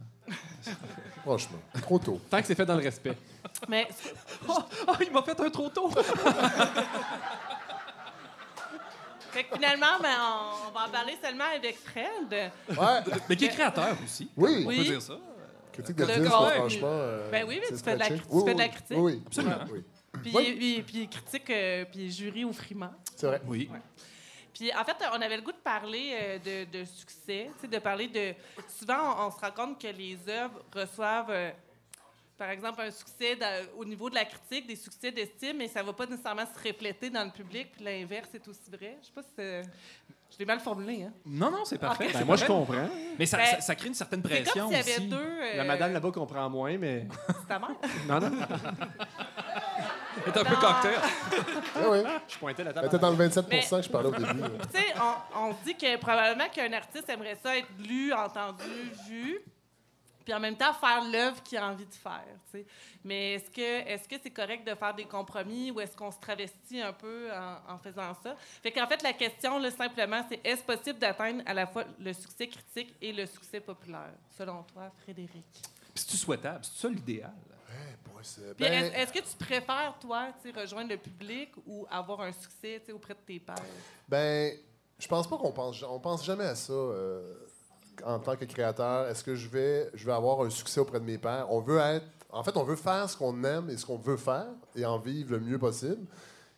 Mais, je pense que oui, c'est sûr qu'il y a des compromis à faire parce que sinon, tu sais, c'est l'œuf ou la poule. Pourquoi c'est des gens comme Marimé qui vendent des disques? Puis je dis pas que Marimé fait pas de la, de la bonne musique ou c'est pas ça le point, mais c'est sûr qu'elle a, elle a peut-être pas, elle fait peut-être pas tant que ça ce qu'elle veut sur le plan artistique, mais elle a compris qu'en faisant ça, ben, elle rejoint le public. Puis, son rêve, c'était peut-être aussi de rejoindre le public. Tu sais, Garou, moi, j'entendais souvent Garou. Ah, Garou, c'est un chanteur de, de, de rhythm and blues. Puis, euh, puis à la fin, là, je me rappelle, il a arrêté de faire des disques. Puis, ah, ben là, je me suis fait plaisir, je me suis fait un disque comme j'aime. Comme si tous les disques qu'il avait fait avant, c'était pas ce qu'il Mais- aimait, mais il fait une stratégie. marde, non, mais si ta stratégie, là, c'est de- c'est de- d'être millionnaire, ben c'est certain que tu vas faire des compromis. C'est certain que je pense pas que tu, tu- tu vas faire quelque chose de niché puis tu vas attendre. Puis ça arrivera jamais, je pense, que quelque chose de pointu, de niché, va avoir un succès. euh, Mais on populaire. entend ça souvent aussi, c'est ça, c'est des créateurs qui sont indépendants de fortune, qui font finalement Ouais. ce qu'ils ont envie, puis qui se libèrent un peu de cette pression-là. Puis on le comprend aussi, puis ça aurait été intéressant d'en parler avec, avec Sophia Ouais. Cinéma, parce que c'est des budgets de millions de dollars Ouais. parfois. Fait que des fois, euh, de dire, Ah, je m'en fous, je fais ce que j'ai envie de faire, j'ai de la liberté. Tu peux pas avoir cette liberté-là, c'est trop de. Puis avoir des important. millions en, en financement, mais j'imagine aussi que c'est les. Tu sais, aux États-Unis, les, les réalisateurs comme de, Denis Villeneuve, ils- parce que ça vient du privé aussi, ils ont, ils ont des comptes à rendre aussi. Puis je pense que oui, il y a une liberté créatrice, mais il faut quand même que tu. Es, tributaire aussi de qui te finance. Je pense qu'il y a toujours y a un prix à payer à un moment donné, tout le temps, tout le temps, pour être très populaire. Il y en a un, puis c'est pas tout le monde qui est prêt à le faire, mais je, pense que c'est normal et c'est souhaitable qu'il y ait des œuvres qui soient plus nichées, plus qui soient moins accessibles, qui vont être découvertes plus tard. Tu sais, Gainsbourg, euh, moi, je suis un grand fan de musique de Serge, Gainsbourg. Puis Serge Gainsbourg, on l'oublie, mais dans les années 70, il vendait 10 000 albums quand il sortait un album, là, en 75, en France. Là. Tu sais, son succès est, est, est venu, c'est un succès d'estime qui est arrivé tard. Il y, a, il il beaucoup de ses chansons qui ont été popularisées par d'autres. C'est ça qui a fait qu'il est devenu riche grâce à ça. Mais il vendait pas de disques. Puis, il, puis il il a fait un disque reggae en Jamaïque avec les musiciens de, Bob Marley. Et il est redevenu populaire. Et c'est les jeunes qui se sont mis à re- aimer la musique de Gainsbourg parce que sinon il vendait 10 000 copies, il vivait pas de, sa musique. Là. On s'entend pour dire que c'est un, un des grands créateurs de musique pop française? Mais à l'époque, il était pas populaire du tout, du tout. là. Il était dans le, dans, la- dans le niché, en fait. Tantôt, tu parlais de, de Marie-Mé, t'as- que tu as nommé en exemple. Ouais, tu as dit sans juger qu'elle fait de la bonne ou de la mauvaise musique. Ouais. Mais moi, ce que je veux amener, c'est que souvent, je trouve qu'il y a comme une condescendance par rapport aux artistes qui font de la pop ou qui ont un succès commercial, comme Ouais. si c'était nécessairement mauvais. Puis là, c'est l'exemple que tu as nommé. Je veux pas juger si c'est bon Non, ou non, mauvais, non. mais, mais qui décide que c'est de l'art puis c'est de la qualité, puis que sinon, c'est juste de la junk commerciale? Souvent, on a l'impression que les artistes ont un succès parce que les radios nous le poussent dans la gorge. Mais en même temps, les gens le demandent. Moi, je me le- rappelle à cet automne, à On dira ce qu'on voudra, qui est l'émission animée par Rebecca McConnell. Je fais des, critiques de 10 ce vendredi, puis on a chroniqué Deux Frères à un moment donné. Puis j'ai écouté l'album de Deux Frères, puis j'en ai, on a fait des jokes de Deux Frères. puis C'est facile de faire des jokes de Deux Frères. Ouais, c'est poche, la musique folk. T'écoutes l'album, puis tabarouette, c'était bon. Je veux dire, les tunes sont bonnes. Je- tu comprends pourquoi ça marche à un moment donné. Pourquoi sont eux autres en vendent des disques, puis pas le hip-hop trop niché. Ben parce que tabarouette, c'est plus accessible, puis ces gars-là, c'est bon ce qu'ils font. Dans la- dans l'absolu, c'est bon ce qu'ils font. Mais oui, c'est vrai que c'est C'est facile. efficace. Ben, c'est très efficace. Les tunes sont fois, catchy, les- tu sais, bon. Mais il y, a une- il y a une- il y a une- il y a une certaine élite, puis je, je pense que c'est inévitable. Euh, je, je connais aucune culture où le- le- le- la- les propositions culturelles très nichées sont grand public, ça n'existe pas. Mais on dirait que des fois, on compare art puis divertissement. Puis c'est quand même deux choses. Tu sais, les objectifs sont, sont relativement différents. Là. Tu sais, les... Puis en parlant d'art, c'est où il y a des, vraiment des démarches artistiques qui sont peut-être un peu plus lourdes. Puis des fois, Ouais, presque des fois, il y a de plus la boîte aussi. Des importantes fois, il y a de la boîte. L'art contemporain, l'art contemporain, je serais, je serais, je connais pas ça, mais je suis persuadé que la moitié là-dedans, c'est de la boîte. Là. C'est, c'est vendu par des gens qui font de la spéculation. C'est, mais un refuge, mais c'est un refuge. C'est un bon investissement, l'art contemporain. Mais on verra dans, dans- plusieurs années. Là, Marc Séguin, on va-tu en entendre parler encore dans, dans 30 ans? Je, je dis une énormité. Peut-être que oui, peut-être que non. Mais il y a, y a- y a des critiques qui disent qu'il y a beaucoup de, vent et de flonflon, mais ça, a l'air hermétique, ça a l'air pointu, donc c'est nécessairement du grand art, mais pas nécessairement. J'ai pas retenu énormément de trucs de, mon passage en études cinématographiques à, l'université, mais euh, j'ai fait un cours de critique cinématographique avec Gilles Marcelet, qui est un homme au charisme négatif. Dans le fond, il a comme un anti-charisme. C'est un trou noir à charisme. Puis euh, Gilles mais en fait, il, a- dit quelque chose qui m'a beaucoup frappé. Il dit, dans le fond, évaluez pas si un film est bon ou pas bon. Essayez de trouver c'est quoi la, la proposition du créateur ou des créateurs, leur intention, puis regardez s'ils rencontrent les attentes qu'ils suscitent. Là, je, je trouve ça intéressant parce que tu changes ton focus de place. tu Dire Ah, c'est pourri comme film. Non, non, mais qu'est-ce qu'il voulait faire? Est-ce qu'il atteint son objectif? Là, après ça, tu peux comparer puis euh, tu sais, jouer avec ça, mais euh, prendre l'œuvre pour ce qu'elle souhaite apporter. Tu sais, je veux dire, euh, Il faudrait que tu reçoives la liste des attentes avec ça. mais euh, souvent, il est en- mais si, si c'est pas clair ce qu'il voulait faire, déjà là, tu sais, c'est- quelque chose que tu peux renoter. Tu sais, tu prends Céline Dion, moi j'ai. Touche pas à Céline, c'est notre Céline. Moi j'ai l'impression Elle, que Ah, ben, les elle a gens. Elle a Ben non, ben non, elle a ben non. une belle voix. C'est la personne Ça, je suis sûrement la moins capable de- simple au monde. Voyons. Elle a l'air assez complexe. En tout cas, moi, j'ai pleuré quand ils ont rendu hommage à la Mais disque. je voulais, Ah ouais, hein? je voulais juste dire, tu sais, elle a une belle voix, puis elle a du succès. c'est Ça, pas c'est vrai, deux ça. choses qui sont totalement. eh ben, Elle n'a pas une belle voix, mais non. elle a une voix puissante. Mais non, mais non. À moins d'aimer les voix dans le nez, là. Mais elle a du succès, puis j'ai l'impression que c'est ça qui Vous touche chantez les pas, gens, vous, tu sais. hein? Pardon? Euh, Excusez, vous parlez de voix dans le nez, puis... euh, Non. OK. Je chante un peu, mais. Ben, je voulais pas te couper la parole, mais je l'ai fait un peu. Mais, euh, mais j'aurais une suggestion pour répondre Sauf, à ce sauf que, tu- qu'elle peut pas pas être bonne avec le succès qu'elle a, on s'entend, là. Ben, Ben oui, c'est sûr. Oui, mais moi, je parle de, mettons, de l'amour que les gens ont pour elle au Québec. Est-ce que c'est vraiment parce qu'elle est extraordinairement bonne ou s'il y a une part de ça qui est parce qu'ils sont fiers?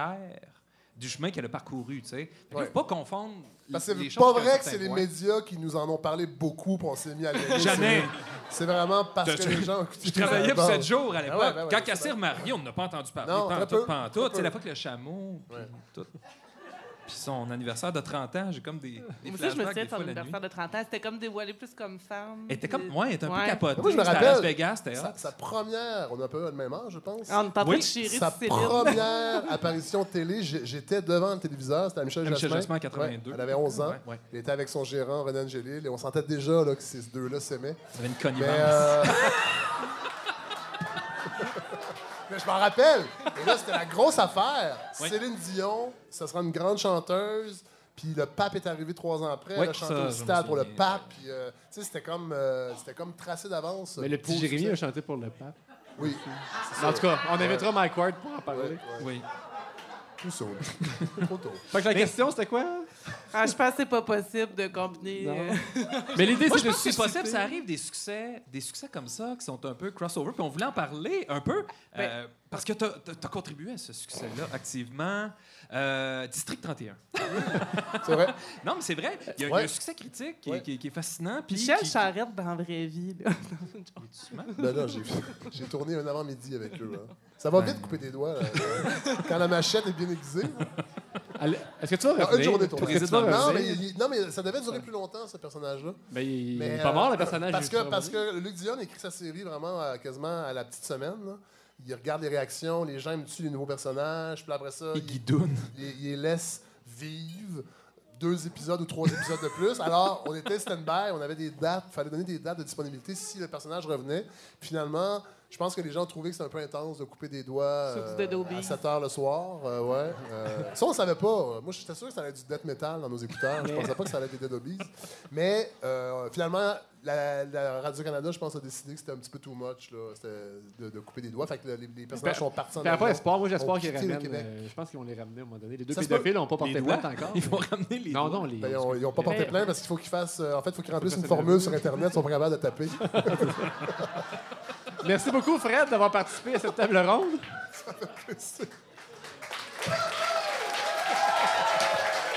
Normalement, c'est ici qu'on t'invitait à quitter le plateau, Euh, mais non. si ça te tente, Euh, on je, te suis garde. venu- je suis descendu de Montréal. D'ailleurs, à Montréal, Il est quelle heure à Montréal? ouais, je suis encore jet lag un peu. Il y a deux heures de différence, fait que je reste en avant. Voulez-vous qu'on garde Fred avec nous?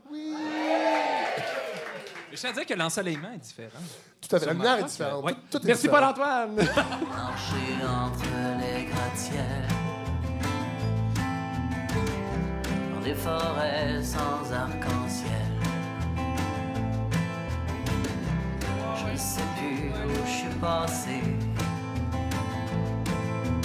Tout ce chemin, je l'ai peut-être rêvé. L'hiver arrive. Qu'est-ce qu'on écoute? euh? C'est Marc-Antoine Larche, Ah, je pensais que c'était un frère. un seul. Ben, c'est le frère de Geneviève Larche. Il est pas là. Tranché. Geneviève, tu nous as préparé euh, une petite question piège? Oui, c'est ça. Dans le fond, Fred, tu pourras participer. Dans le fond, c'est t'as deux choix. Ben, Vous avez deux choix. Puis euh, vous devez euh, prendre une position. Puis il n'y a pas vraiment de mise en contexte. Donc, vous avez le choix entre la pyramide de Maslow ou la médiane. Euh, C'est hermétique, comme tu dis. là. OK. Moi, je vais avec la pyramide. Sérieux? C'est plate, les médianes. J'ai vu... euh, Ben, moi aussi, j'étais un peu milieu. contre les médianes, mais Ben c'est oui. pour ça, mais ça n'a pas levé. Mais je trouve que, tu sais, quand, quand, tu es au secondaire, là, tu te fais souvent dire Ouais, mais tu vas t'en servir plus tard, puis tu n'es pas obligé de comprendre pourquoi. Puis, tu sais, finalement, le retour sur investissement de la médiane, il n'est pas. Moi, je la est trouve vraiment- satisfaisante, la médiane, personnellement. Quand quelqu'un te sort une moyenne, puis là, tu vois, la moyenne, c'est intéressant, mais donne-moi donc la médiane à la place. Oh! Là, ça vos- change de quoi? Fais, ah, me semble que c'est mieux. Vos nombres d'auditeurs, la médiane, ça serait quoi? En nombre? La médiane de la provenance. Ouais, C'est- ouais, c'est- ça se compte en milliers, mais je pourrais pas dire combien. Bon. Moi, je voulais juste dire qu'au bureau, on a fait plastifier une immense pyramide de Maslow pour des formations qu'on donne aux jeunes. Est-ce qu'elle est vraiment en forme de pyramide? Ou... Ben oui. C'est- Sérieux, c'est comme à- à- à- solide? Non, non, non, non, non, non, Ah. non, non. C'est un triangle de Non, Maslow. ben en fait, c'est c'est un, en fait, c'est un carton de Maslow. Triangle de Maslow. Ah, j'adore ça. Ben, merci Geneviève Non, non, non, non, non, attends un peu, attends peu. Je, je voulais juste dire que j'en ai vu, j'ai vu un mème passer sur Oui, moi Facebook. aussi, je l'ai vu. Ah Puis ouais? c'est la pyramide de Maslow, puis il y a quelqu'un qui a rajouté Wi-Fi en dessous. Fait que Moi, genre, j'ai déjà fait un à Francis, puis j'avais rajouté frisbee. Parce qu'il venait pas faire une activité avec nous parce qu'il y avait du frisbee. C'est parce que c'est la, la, la C'est tour- quoi l'activité, se nourrir? Non, c'est la tournée de. Tu sais, Gab- Ga- Gabriel Nadeau-Dubois faisait le tour là, Ah quand, oui. euh, pour consulter euh, les gens. Il était chez Oui, eux. la cuisine. Chez elle. Puis il y avait du frisbee, puis il est pas venu. Mais non, mais c'est normal, là. Hey, c'était le premier match de la saison. Je suis capitaine de l'équipe. Je peux pas manquer ça. euh. OK. Non, Mais bon, euh, je voulais juste dire que Engagement. ce même-là, je trouvais qu'il marchait pas. Je trouvais que ça marchait pas parce que t'as beau vouloir du Wi-Fi, mais c'était pas de batterie. Fait qu'il y avait comme batterie, Wi-Fi. Mais t'es pas obligé d'être habillé ou nourri tu, pour tu peux très bien Ouais. euh, aller sur Internet nu.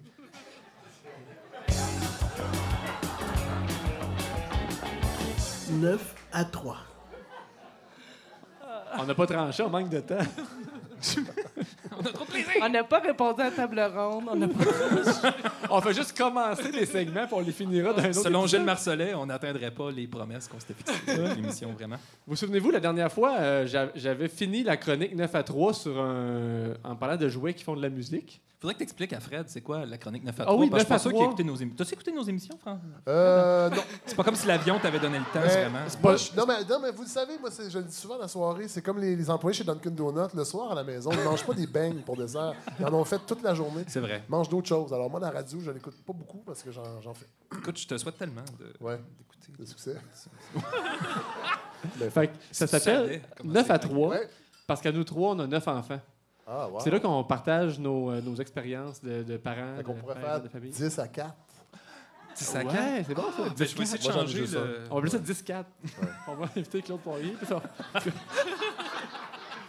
fait que c'est ça, je vous ai parlé dernièrement des Formidable. jouets qui font de la musique. Tantôt, j'avais Oui. Erwan, euh, Erwan le minivan. et, euh, c'est quelque chose qui me passionne. Je vais vous faire écouter un autre jouet musical comme ça. Je regarde s'il y a des yeux qui vont s'allumer. Ma fille a eu un toutou en cadeau pour Noël.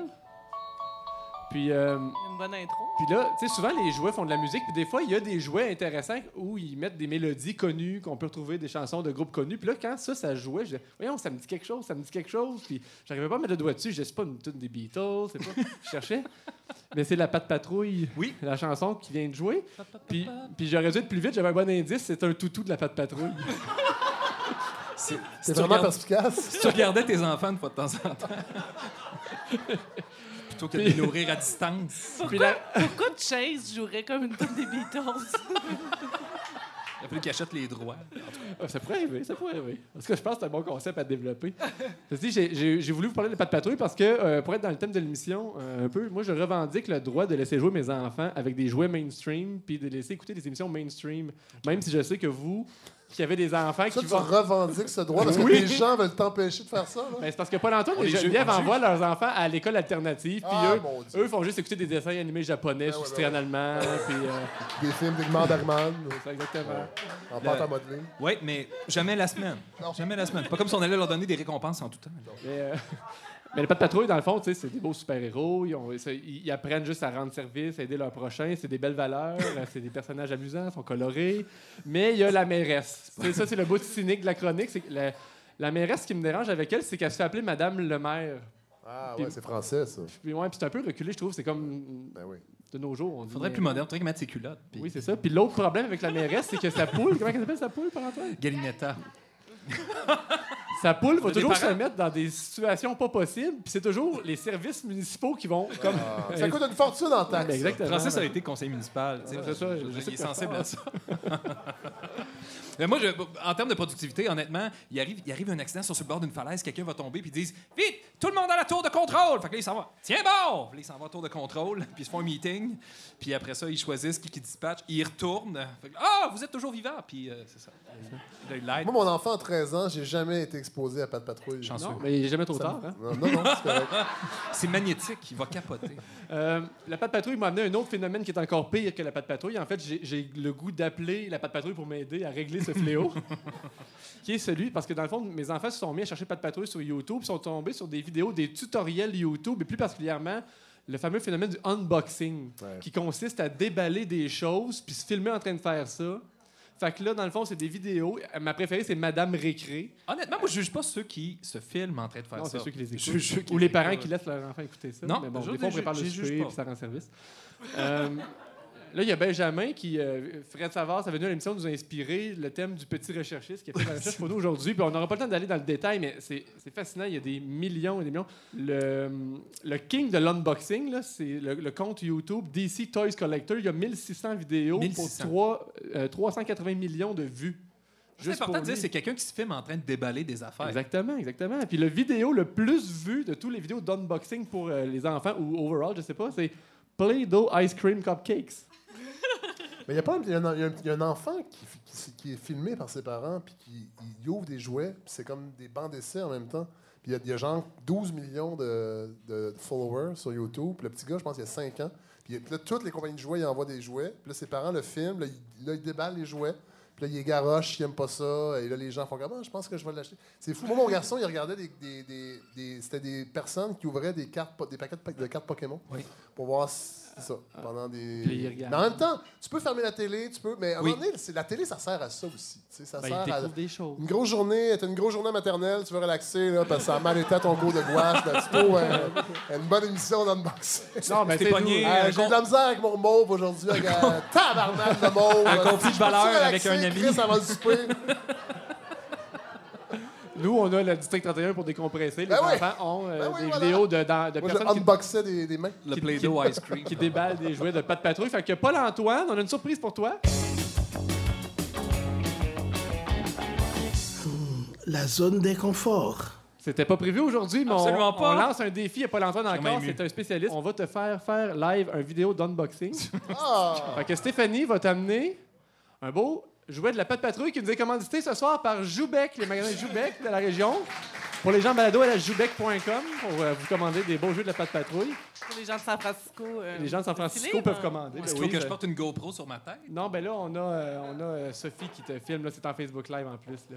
Honnêtement, honnêtement, j'en ai jamais écouté. Oh. Fait que ça, ça se peut que je révolutionne le genre. que je crée. En général, là, les Euh, gens déballent ça puis expliquent chaque pièce puis font de l'assemblage pendant 10-15 minutes. Toi, tu as une minute. Tu peux dire c'est un jouet qui se détaille. euh. Euh, écoute, c'est une tour de contrôle. Déjà, je vois qu'il y a Chase. Ça, c'est une excellente nouvelle. Chase Puis- qui chante des tunes des Beatles dans ces temps-là. Puis, je sais pas, je peux juste l'arracher. C'est fait. Chase est là. Et j'ai son véhicule. Le véhicule. Chase, euh, je sais pas pourquoi. Pour les gens de la maison, là, vous arrachez les véhicules en quelques secondes. Ça a clairement été pré-déballé parce que quand c'est en Chine comme ça, c'est quasiment soudé les morceaux. C'est allé trop vite. Il y a tellement suspect. pas le sens du spectacle. Tiens mon micro, euh, Francis. Chase, c'est sur le coup. Chase, c'est ça. Ouais. et là, et là, j'ouvre la boîte et il faut la monter en plus.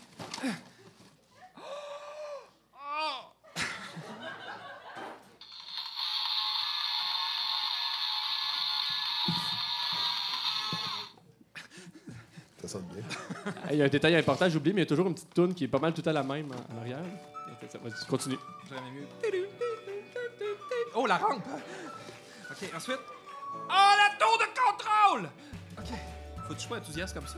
je- Ben, je son- sais plus. Madame Récré est pas comme ça, mais. Ah ouais, ils sont assez blasés même un peu. euh. Fait Ah, OK. Mais des fois, on voit juste des mains. fait que c'est ça, il déballe les Il y a pièces. une pièce, un, un, un tuyau. euh, ici, je mettais attention de ne pas perdre des pièces. Parce que Du sinon, coup, euh, euh, c'est ça. C'est complètement nul, une tour de contrôle Du qui, coup, ça le fait pas. qui n'a euh, pas l'air d'une tour. Ce sera un bungalow de contrôle. C'est chelou. Alors, on se débarrasse de l'emballage, mais on s'assure de le recycler parce que s'il n'y a plus de planète, tu pourras plus jouer avec tes trucs. Attention, je vais juste essayer l'ascenseur. Oh Marcus est tombé. Il est tellement maladroit, Marcus. Il est tellement- Est-ce qu'il faut que. je- Ben écoute, je, pourrais le monter, là. Ça, ça- ça pourrait même va- être vaguement intéressant, mais je. je- Peut-être peut-être faire un Facebook Live après l'émission? On pourrait se reprendre. Peut-être jamais. Mais Fred, on va, on le faire, puis on va te l'envoyer. Ah Euh, oui. ouais, comme ça. Oui. Peut-être mon garçon pourrait euh, récupérer le temps perdu. À 13 ans, jouer avec ça. Il serait content. Là, je mettrais la toune, puis ça serait comme un défi, puis je veux dire, si je réussis pas, on me l'arrache des mains, puis je, pleure. Y a, ben écoute, je, vais juste écrire les parties rapidement. Il y a, y a le toboggan. Euh, bon, il semble se terminer, un peu abruptement. Il y a peut-être du danger pour les pattes patrouilles, juste peut-être faire des tests avant de, de le montrer à votre enfant pour pas que le patte patrouille se blesse, puis votre enfant soit, euh, soit traumatisé. Il y a juste Chase. Euh, ça, ça peut entraîner vraiment euh, des, des, des, des- des collages chez votre enfant s'il est fan de, de Zuma, euh, dont euh, l'ambiguïté de genre n'est plus à, à mettre de l'avant. En fait, on s'est fait offrir par Joubec le gros tour avec tous les personnages, mais je me suis dit que ça serait trop long à assembler. Ah. Là, qu'est-ce qu'on fait avec après? On l'envoie dans la boîte pour la Là, ça non- vient pas non chez binaire. nous, ça, mon gars. Là. Non, non, non, pas de danger. Ça va aller chez vous, c'est ça?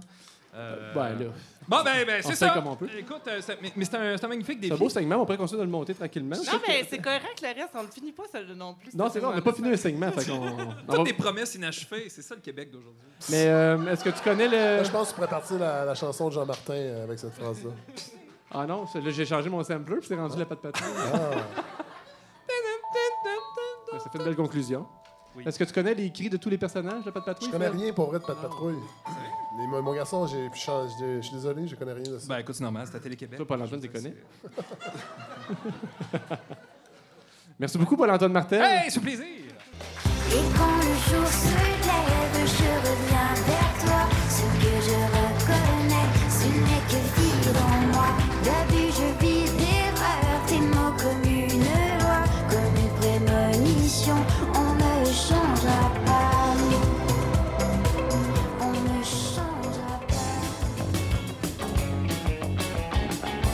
Correspondance. Je pense que c'est le segment chouchou de l'émission. Euh, on, on va l'expliquer pour Fred. Dans le fond, Fred, il faut, tout- faut tout y dire. On a une, une amie, en fait, Geneviève a une amie qui a euh, décidé de donner en cadeau son journal intime. Ah, Et nous, on revisite le journal intime à chaque émission. C'est le journal intime d'Alexiane. Et c'est toujours euh, formidable de suivre les péripéties d'une adolescente. C'est l'alter ego de Geneviève, finalement. On Non, était, non, on non, était non, des. C'est la partie secrète de Geneviève. Non, même pas. Même pas. C'est c'est- c'est vraiment, c'est vraiment. Elle est là. Ah, ouais. Elle est là, on la nommera pas.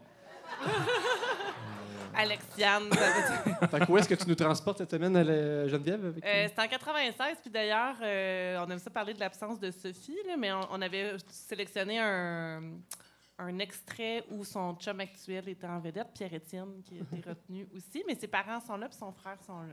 Que Salut. ils pourront apprendre la, la chose. euh, Ils vont la parler. Mais, Non, euh, non. Est-ce qu'ils sont bien assis? Nicole, t'es bien assis? Je demande juste de Ah, pas. j'avais pas- je demande juste de pas juger. OK? Ouais, parce qu'il est arrivé un petit quelque chose. Quand on calcule bien, on voit que. Il y avait, il avait l'âge de Céline Dion quand elle a commencé à fréquenter euh, René Angélil. Donc, c'est le, le 13 octobre euh, 96. C'est c'est moi qui interprète euh, Alexiane. C'est parce que on a jugé que c'était le plus. En répétition, là, on fait des auditions, puis ça... Salut. J'ai cassé avec Pierre-Étienne, ça fait un mois et deux jours. Maintenant, je sors avec Maxime. Il est super gentil et super beau. Ça fait un mois et trois jours.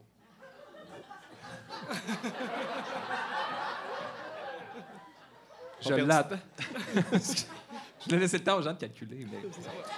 Je l'adore. J'ai necké souvent avec, mais il neck mal. Là, il va sûrement me trouver conne parce qu'on pourra pas necker pendant au moins trois semaines. J'ai une grosse grippe. C'est de la grippe, hein? Ben, c'est beaucoup de précautions. Moi, je, je la salue pour le buffer qu'elle donne euh, après. Geneviève sort avec Pierre-Luc, Marie-Pierre avec Dominique, puis Pierre-Étienne avec Émilie. Fait que, tu sais, Pierre-Étienne. euh, Il s'est- il s'en est sorti. On est content pour lui. I love Maxime. Ordre de ma gang.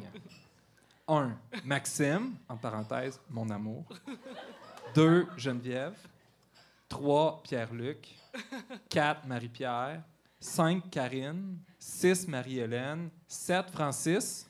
J'aimerais souligner que dans le dernier... j'étais pas dans le dernier palmarès. Hein? T'es au Non. balotage. Oui, parce que j'avais la maturité des Ventura. T'es bien réchappé. Je ne Ouais. sais pas ce que t'as accompli. 8. Émilie. 9. Gabriel. 10. Pierre-Étienne. En bon terme. Il reste dans le top 10. Mais il est quand même plus loin que sa nouvelle blonde. Oui, Oui. Émilie. Oui, ça, qui est rentrée en huitième. C'est une entrée en palmarès. ça. Et 11, Tough. Ils ont tous leur vrai nom, mais pas lui. Lui, c'est Jean-Christophe. Ah, c'était trop long, j'imagine, comparé à Marie-Hélène et pierre Et finalement, euh, mes rêves sont 1. Me marier et avoir des enfants avec Maxime. Même s'il neck mal. 2. Aller avec lui à une disco. 3. Avoir de bons résultats dans le patin et à l'école. Et 4.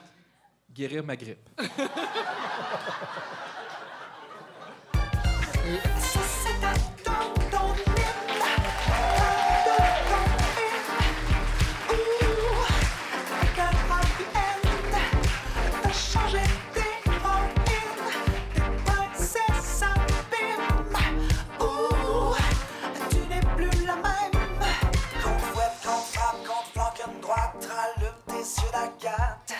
Même si je sens bien que tu dérapes, on se crapoche, genre pour un flat.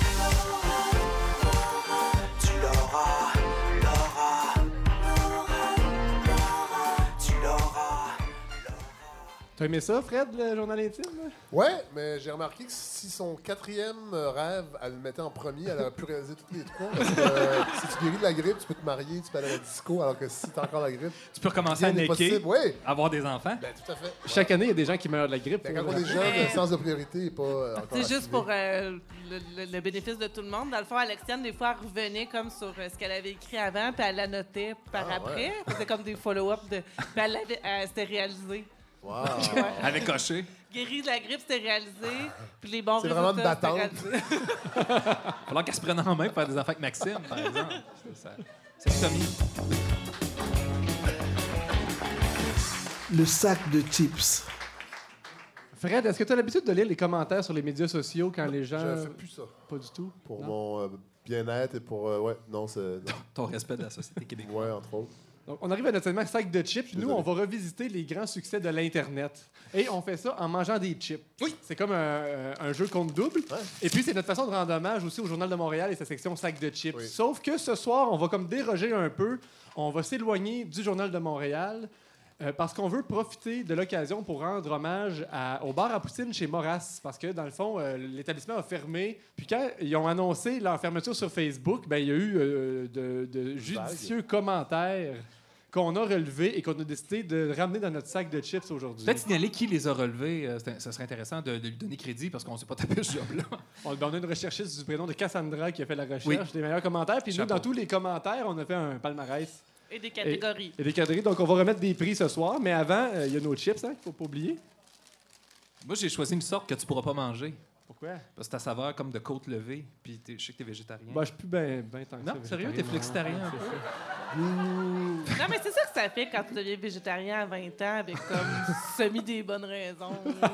Pour, Non, mais pour plaire à une J'ai donné 10 Irlandaise. ans. Moi, je trouve que j'ai donné 10 ans pour la cause. Je mets au défi quiconque de donner 10 ans à cette cause. Moi, j'aimerais que tu rencontres tous les animaux que tu as sauvés Ben, en les mangeant pas. Salut! High five. toi qui te fais dans la bienveillance, Oui. tu dois être d'accord avec ça, le végétarisme. Euh, oui, oui, quand même. Ouais. mais là, lui, il mange pas de gluten, mais des Doritos, c'est Bon, correct? on verra pour fou. Ouais. là. Le, Ouais, glu- le glutamate, parce que je pense que. Ça mange deux. Mais l'émission achève, fait que c'est une grosse, grosse envie qui presse. Ça, ça Mais- fonctionne pas comme ça. C'est plus. euh, ouais. Je m'y connais pas beaucoup en gluten. On n'en parlera pas pendant 5 minutes Non. encore. Non, non. D'ailleurs, on a c'est terminé. plein de segments parce qu'on manquait de temps. Ça serait plate de parler de gluten pendant 5 minutes. fait que, le premier, qui veut remettre un premier prix, Geneviève, pour Ben, je peux commencer. Vas-y, Geneviève. Vas-y. Donc, Donc, on euh, rappelle, c'est des commentaires hein, que le- le- directement reçus sur la page Facebook du bar à Poutine chez Moras nous, à l'annonce de leur fermeture. Fait que lui, je l'ai nommé le prix euh, dans la catégorie État-providence. Mm. Donc, c'est Mario. Il dit Je comprends pas. La ville de Val d'Or il laisse ouvert un AW à Val d'Or, et tandis que d'autres sont obligés de fermer leurs portes par manque de main-d'œuvre. Allô, arrêtez de dire oui pour ouvrir d'autres restaurants et laisser vivre les autres qui sont déjà ouverts, gang d'imbéciles de la ville de Val d'Or. J'aimerais souligner que mes deux collègues euh, sont des employés de la ville de Val d'Or, mais euh, ça a aucun rapport avec-? J'appelle l'urbaniste demain. On impose un moratoire sur, euh, sur l'ouverture de rest- Moi, moi, je trouve ça intéressant. tu sais. Arrêtez de laisser ouvrir des. oh, en tout cas. Hey, je vais y aller. Catégorie Il y a audace. Tout un rythme dans ce segment. Ben, c'est parce Ben, qu'on mange c'est- les chips. Moi, je suis en train de me décrotter une dent. En tout cas. Bon. Catégorie audace. Qu- Quelqu'un qui propose une suggestion qui va à l'encontre de, tout ce qu'on est en train de mettre en place. J'aimerais saluer Daniel Lacroix qui est dans la salle, qui s'occupe de persévérance scolaire. Donc, euh, c'est Jeanne qui nous dit On a-tu une jeunesse qui peut pas aller à l'école puis travailler le soir puis les fins de semaine à Val d'Or? Les restaurants ont fonctionné que des étudiants. Que sérieux, si on arrêtait de capoter que la réussite éducative. Euh, on l'a le bassin de main-d'œuvre, là. Ils sont 250 à graduer chaque année.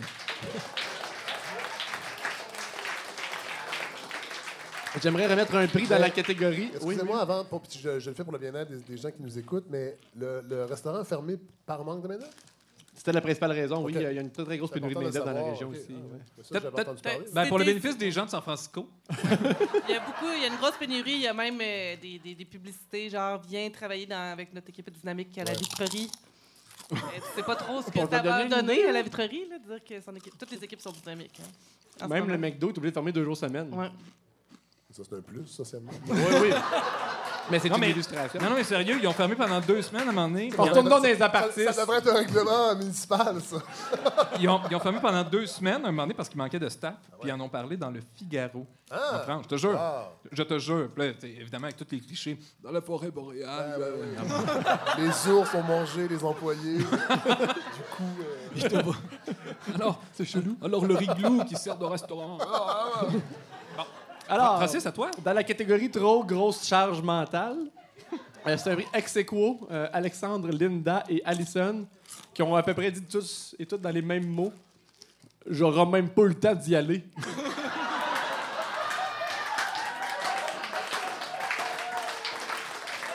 C'est important de se souvenir que c'est des gens qui prennent la peine d'écrire ça. tu sais, qui disent Ah, j'ai pas le temps d'y aller. Ah, je, vais, je vais le dire à tout le monde. J'ai pas le temps d'y aller. Puis pour le Ça passe bénéfice vite des deux gens ans. de San Francisco, ça a été ouvert deux ans. Mais moi, je me rappelle, pendant le Frima, il y avait des gros line-up euh, devant, devant cet endroit-là. Fait que peut-être que les gens voulaient pas affronter les line-up. Il y a peut-être eu un line-up pendant deux ans. On l'a pas pu aller. Ben, Je jamais allé, moi non Ils plus. sont peut-être trop occupés à commenter, ces gens-là, sur Facebook. il a fallu qu'il ouvre 24 heures T'en as une petite? par jour. Ouais. Geneviève? Dans la catégorie Les cendres sont encore chaudes. Ou le cadavre? Ouais. Valérie nous dit 13 piastres, pas de pourboire, pas de pourboire. Par contre, au casse-croûte chez Tipit, les employés ont un très bon salaire avec les pourboires. Venez nous voir. Ah! Et là, non mais Yann répond En plus, c'est bien meilleur chez Tipit, le service est beaucoup plus rapide. Puis là, Valérie, elle en profite. Elle dit Hey, merci, nous travaillons très fort pour toujours s'améliorer, mais je dois avouer que la pénurie fait très mal. Nous voulons ouvrir en mars et nous sommes à tenter d'agrandir notre équipe. Avis-vous intéressés? Écrivez-nous par Messenger ou casse-croûte tipit à commercial hotmail.com. Tout ça sur la page du bar à Poutine. Ça joue dur, hein? Ma- moi, moi j'aimerais y aller dans la catégorie Hein? Alors, euh, on se rappelle que euh, le bar à Poutine avait dit euh, nous, nous devons fermer nos portes. Donc, il y a Sylvain qui écrit Tu pourrais ouvrir un magasin de clés. Et il a mis quatre émoticônes de petits bonhommes qui, qui pleurent de rire. Ça, t'aimes pas ça. J'aille ça. Si. Non, mais la joke était Et bonne. et il y a Frédéric qui répond T'as donc ben de la misère avec ça, Facebook. J'ai arrêté d'être choqué après Sylvain. Je cherche encore. T'en as pas d'autres? Moi, j'en ai un autre, j'ai pas une gorgée. avec. OK, vas-y.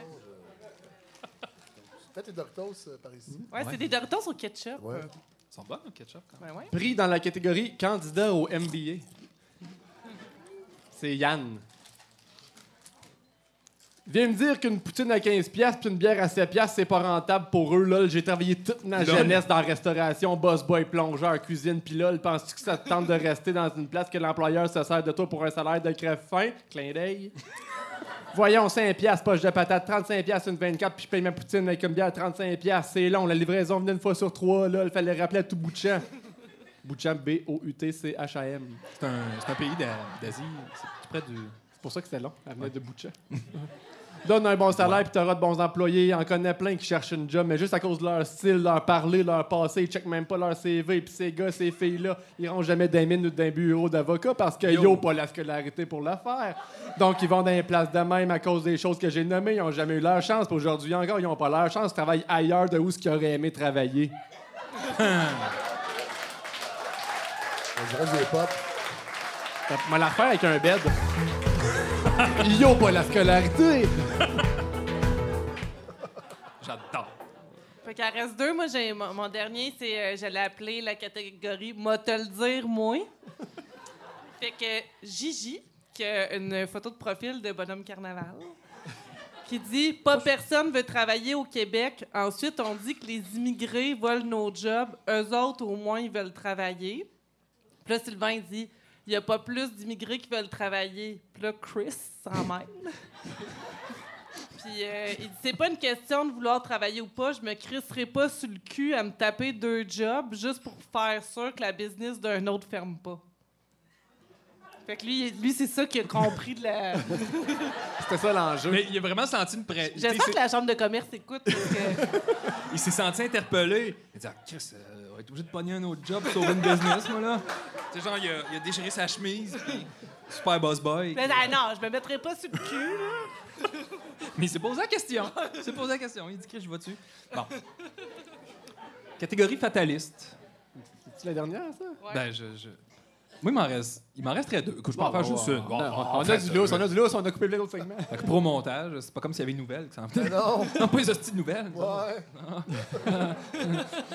Catégorie fataliste, Jonathan nous dit Gouvernement trop gourmand, ça coûte une fortune, j'aurais une entreprise au Québec. Là, je présume de sa voix. je, suis désolé. Suzanne répond Même les locaux sont trop chers. Pas de faute, avec un point. Puis tout. Jonathan, dit Mais hein, ça n'a pas d'allure.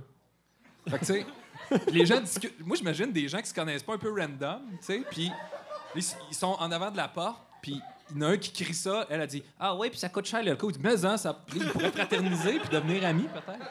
Mais. euh, Partir à un club. ça va mal. Une mal, association. Puis j'en ai un dernier fataliste, c'est Robert. Euh, c'est un petit peu mon pré- C'est mon chouchou. C'est mon Ouais, moi aussi, Robert dit Vraiment aimé, moi je peux vous le dire, quand j'ai changé de plan pour pouvoir dire lesquels est, et aimé et moins aimé, mais je prenais tous ceux que j'ai aimés et au moins j'ai goûté à toutes. Pas fini? Mais c'est comme, il est positif. Il, il- il dit Merci de votre super resto. Désolé que le monde de Val d'Or soit trop pincé. Je suis de l'extérieur et je montais très soudain. C'est vraiment plate. Désolé. Très, très soudain. Fait que moi, j'ai- j'aime le fait qu'il. Tu sais, il, il est triste que ça fait, mais c'est comme s'il sacrait une gifle au monde de Val d'Or. C'est de notre faute collectivement parce qu'on est trop pincé. Tu sais, on mange pas de poutine, Ouais. ça marchait pas. Vous hein? méritiez pas, Morin. Exactement. Puis lui, lui, il a tout essayé. Pensez qu'il a essayé la Quand mangez-vous, notre poutine? On pourrait pas- le retracer. Feu de On, on poutine. le retrace. On avait notre poutine à notre nom. Ouais. On est assez Avec On un a nos photos sur le poster. Faudrait que je l'écoute, votre émission. Ça a l'air bon, hein? Vu de l'intérieur. Merci. C'est euh, tout le temps tête de même. Ouais, ouais, ça a l'air, ouais, c'est le rythme, hein, c'est, C'est euh, ça roule. On a zéro impératif commerciaux. On peut être slack, les gens nous aiment. On les aime aussi. Notre famille. Merci beaucoup, Fred Savard, d'avoir été là. fait plaisir, vraiment. J'aime, ça venir ici. Je vais revenir au Frima cet été en passant. euh, J'adore l'habitude. C'était un, un plaisir et un honneur de t'avoir avec nous et de t'avoir gardé. Ah ouais? C'était pas prévu qu'on te garde tout le long de l'émission comme ça parce qu'on voulait surtout pas copier le, le- le concept de l'invité d'honneur. On se fait tellement dire tout le temps qu'on ressemble à la soirée T'es encore Ben, jeune un peu. Puis là, on se dit, la les gens sont voir. méchants, c'est un- les gens Devine, je suis lequel. J'ai fait le quiz, puis. euh, Moi, je dirais que Geneviève et Olivier. Ben, c'est sûr que je suis Olivier. Mais je trouve ça plate un peu Mais parce que ça me Olivier laisse, vomit- Olivier vomit pas avant Non, les c'est émissions, par ça. exemple. ça me laisse Ben, Jean-Sébastien. Il n'y a, pas de variation euh, d'émotion, je pense. C'est une machine. C'est un robot, en fait. C'est ça. Mais c'est un beau robot. C'est un très beau robot. Moi, j'étais un Olivier mal géré. Olivier déréglé.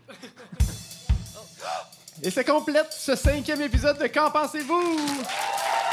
Suivez-nous sur Facebook à qu'enpensez-vous.com ou sur votre application balado préférée. Merci à notre invité Frédéric Savard. Et merci aussi à Jean-Martin Hossan pour sa contribution spéciale. Merci à nos partenaires, la Société Saint-Jean-Baptiste de la Témiscamingue, la microbrasserie Le Prospecteur, Ronda de Val-d'Or, Air Québec, Le Frima, Marie-Claude Robert, photographe, et Adama Productions. À la narration, notre amour, Yolette Lévy. Merci à Bernard Boulanger et le Carabine pour l'image sonore, à Joyanne Lamarche à l'accueil, François Lachapelle et Philippe Lebel à la technique, à la régie, Stéphanie Poitras et Sophie de Carufel. Merci mes deux bêtes, Geneviève Bellin et Paul-Antoine Martel. Et à vous tous, cher public, merci! Mesdames et messieurs,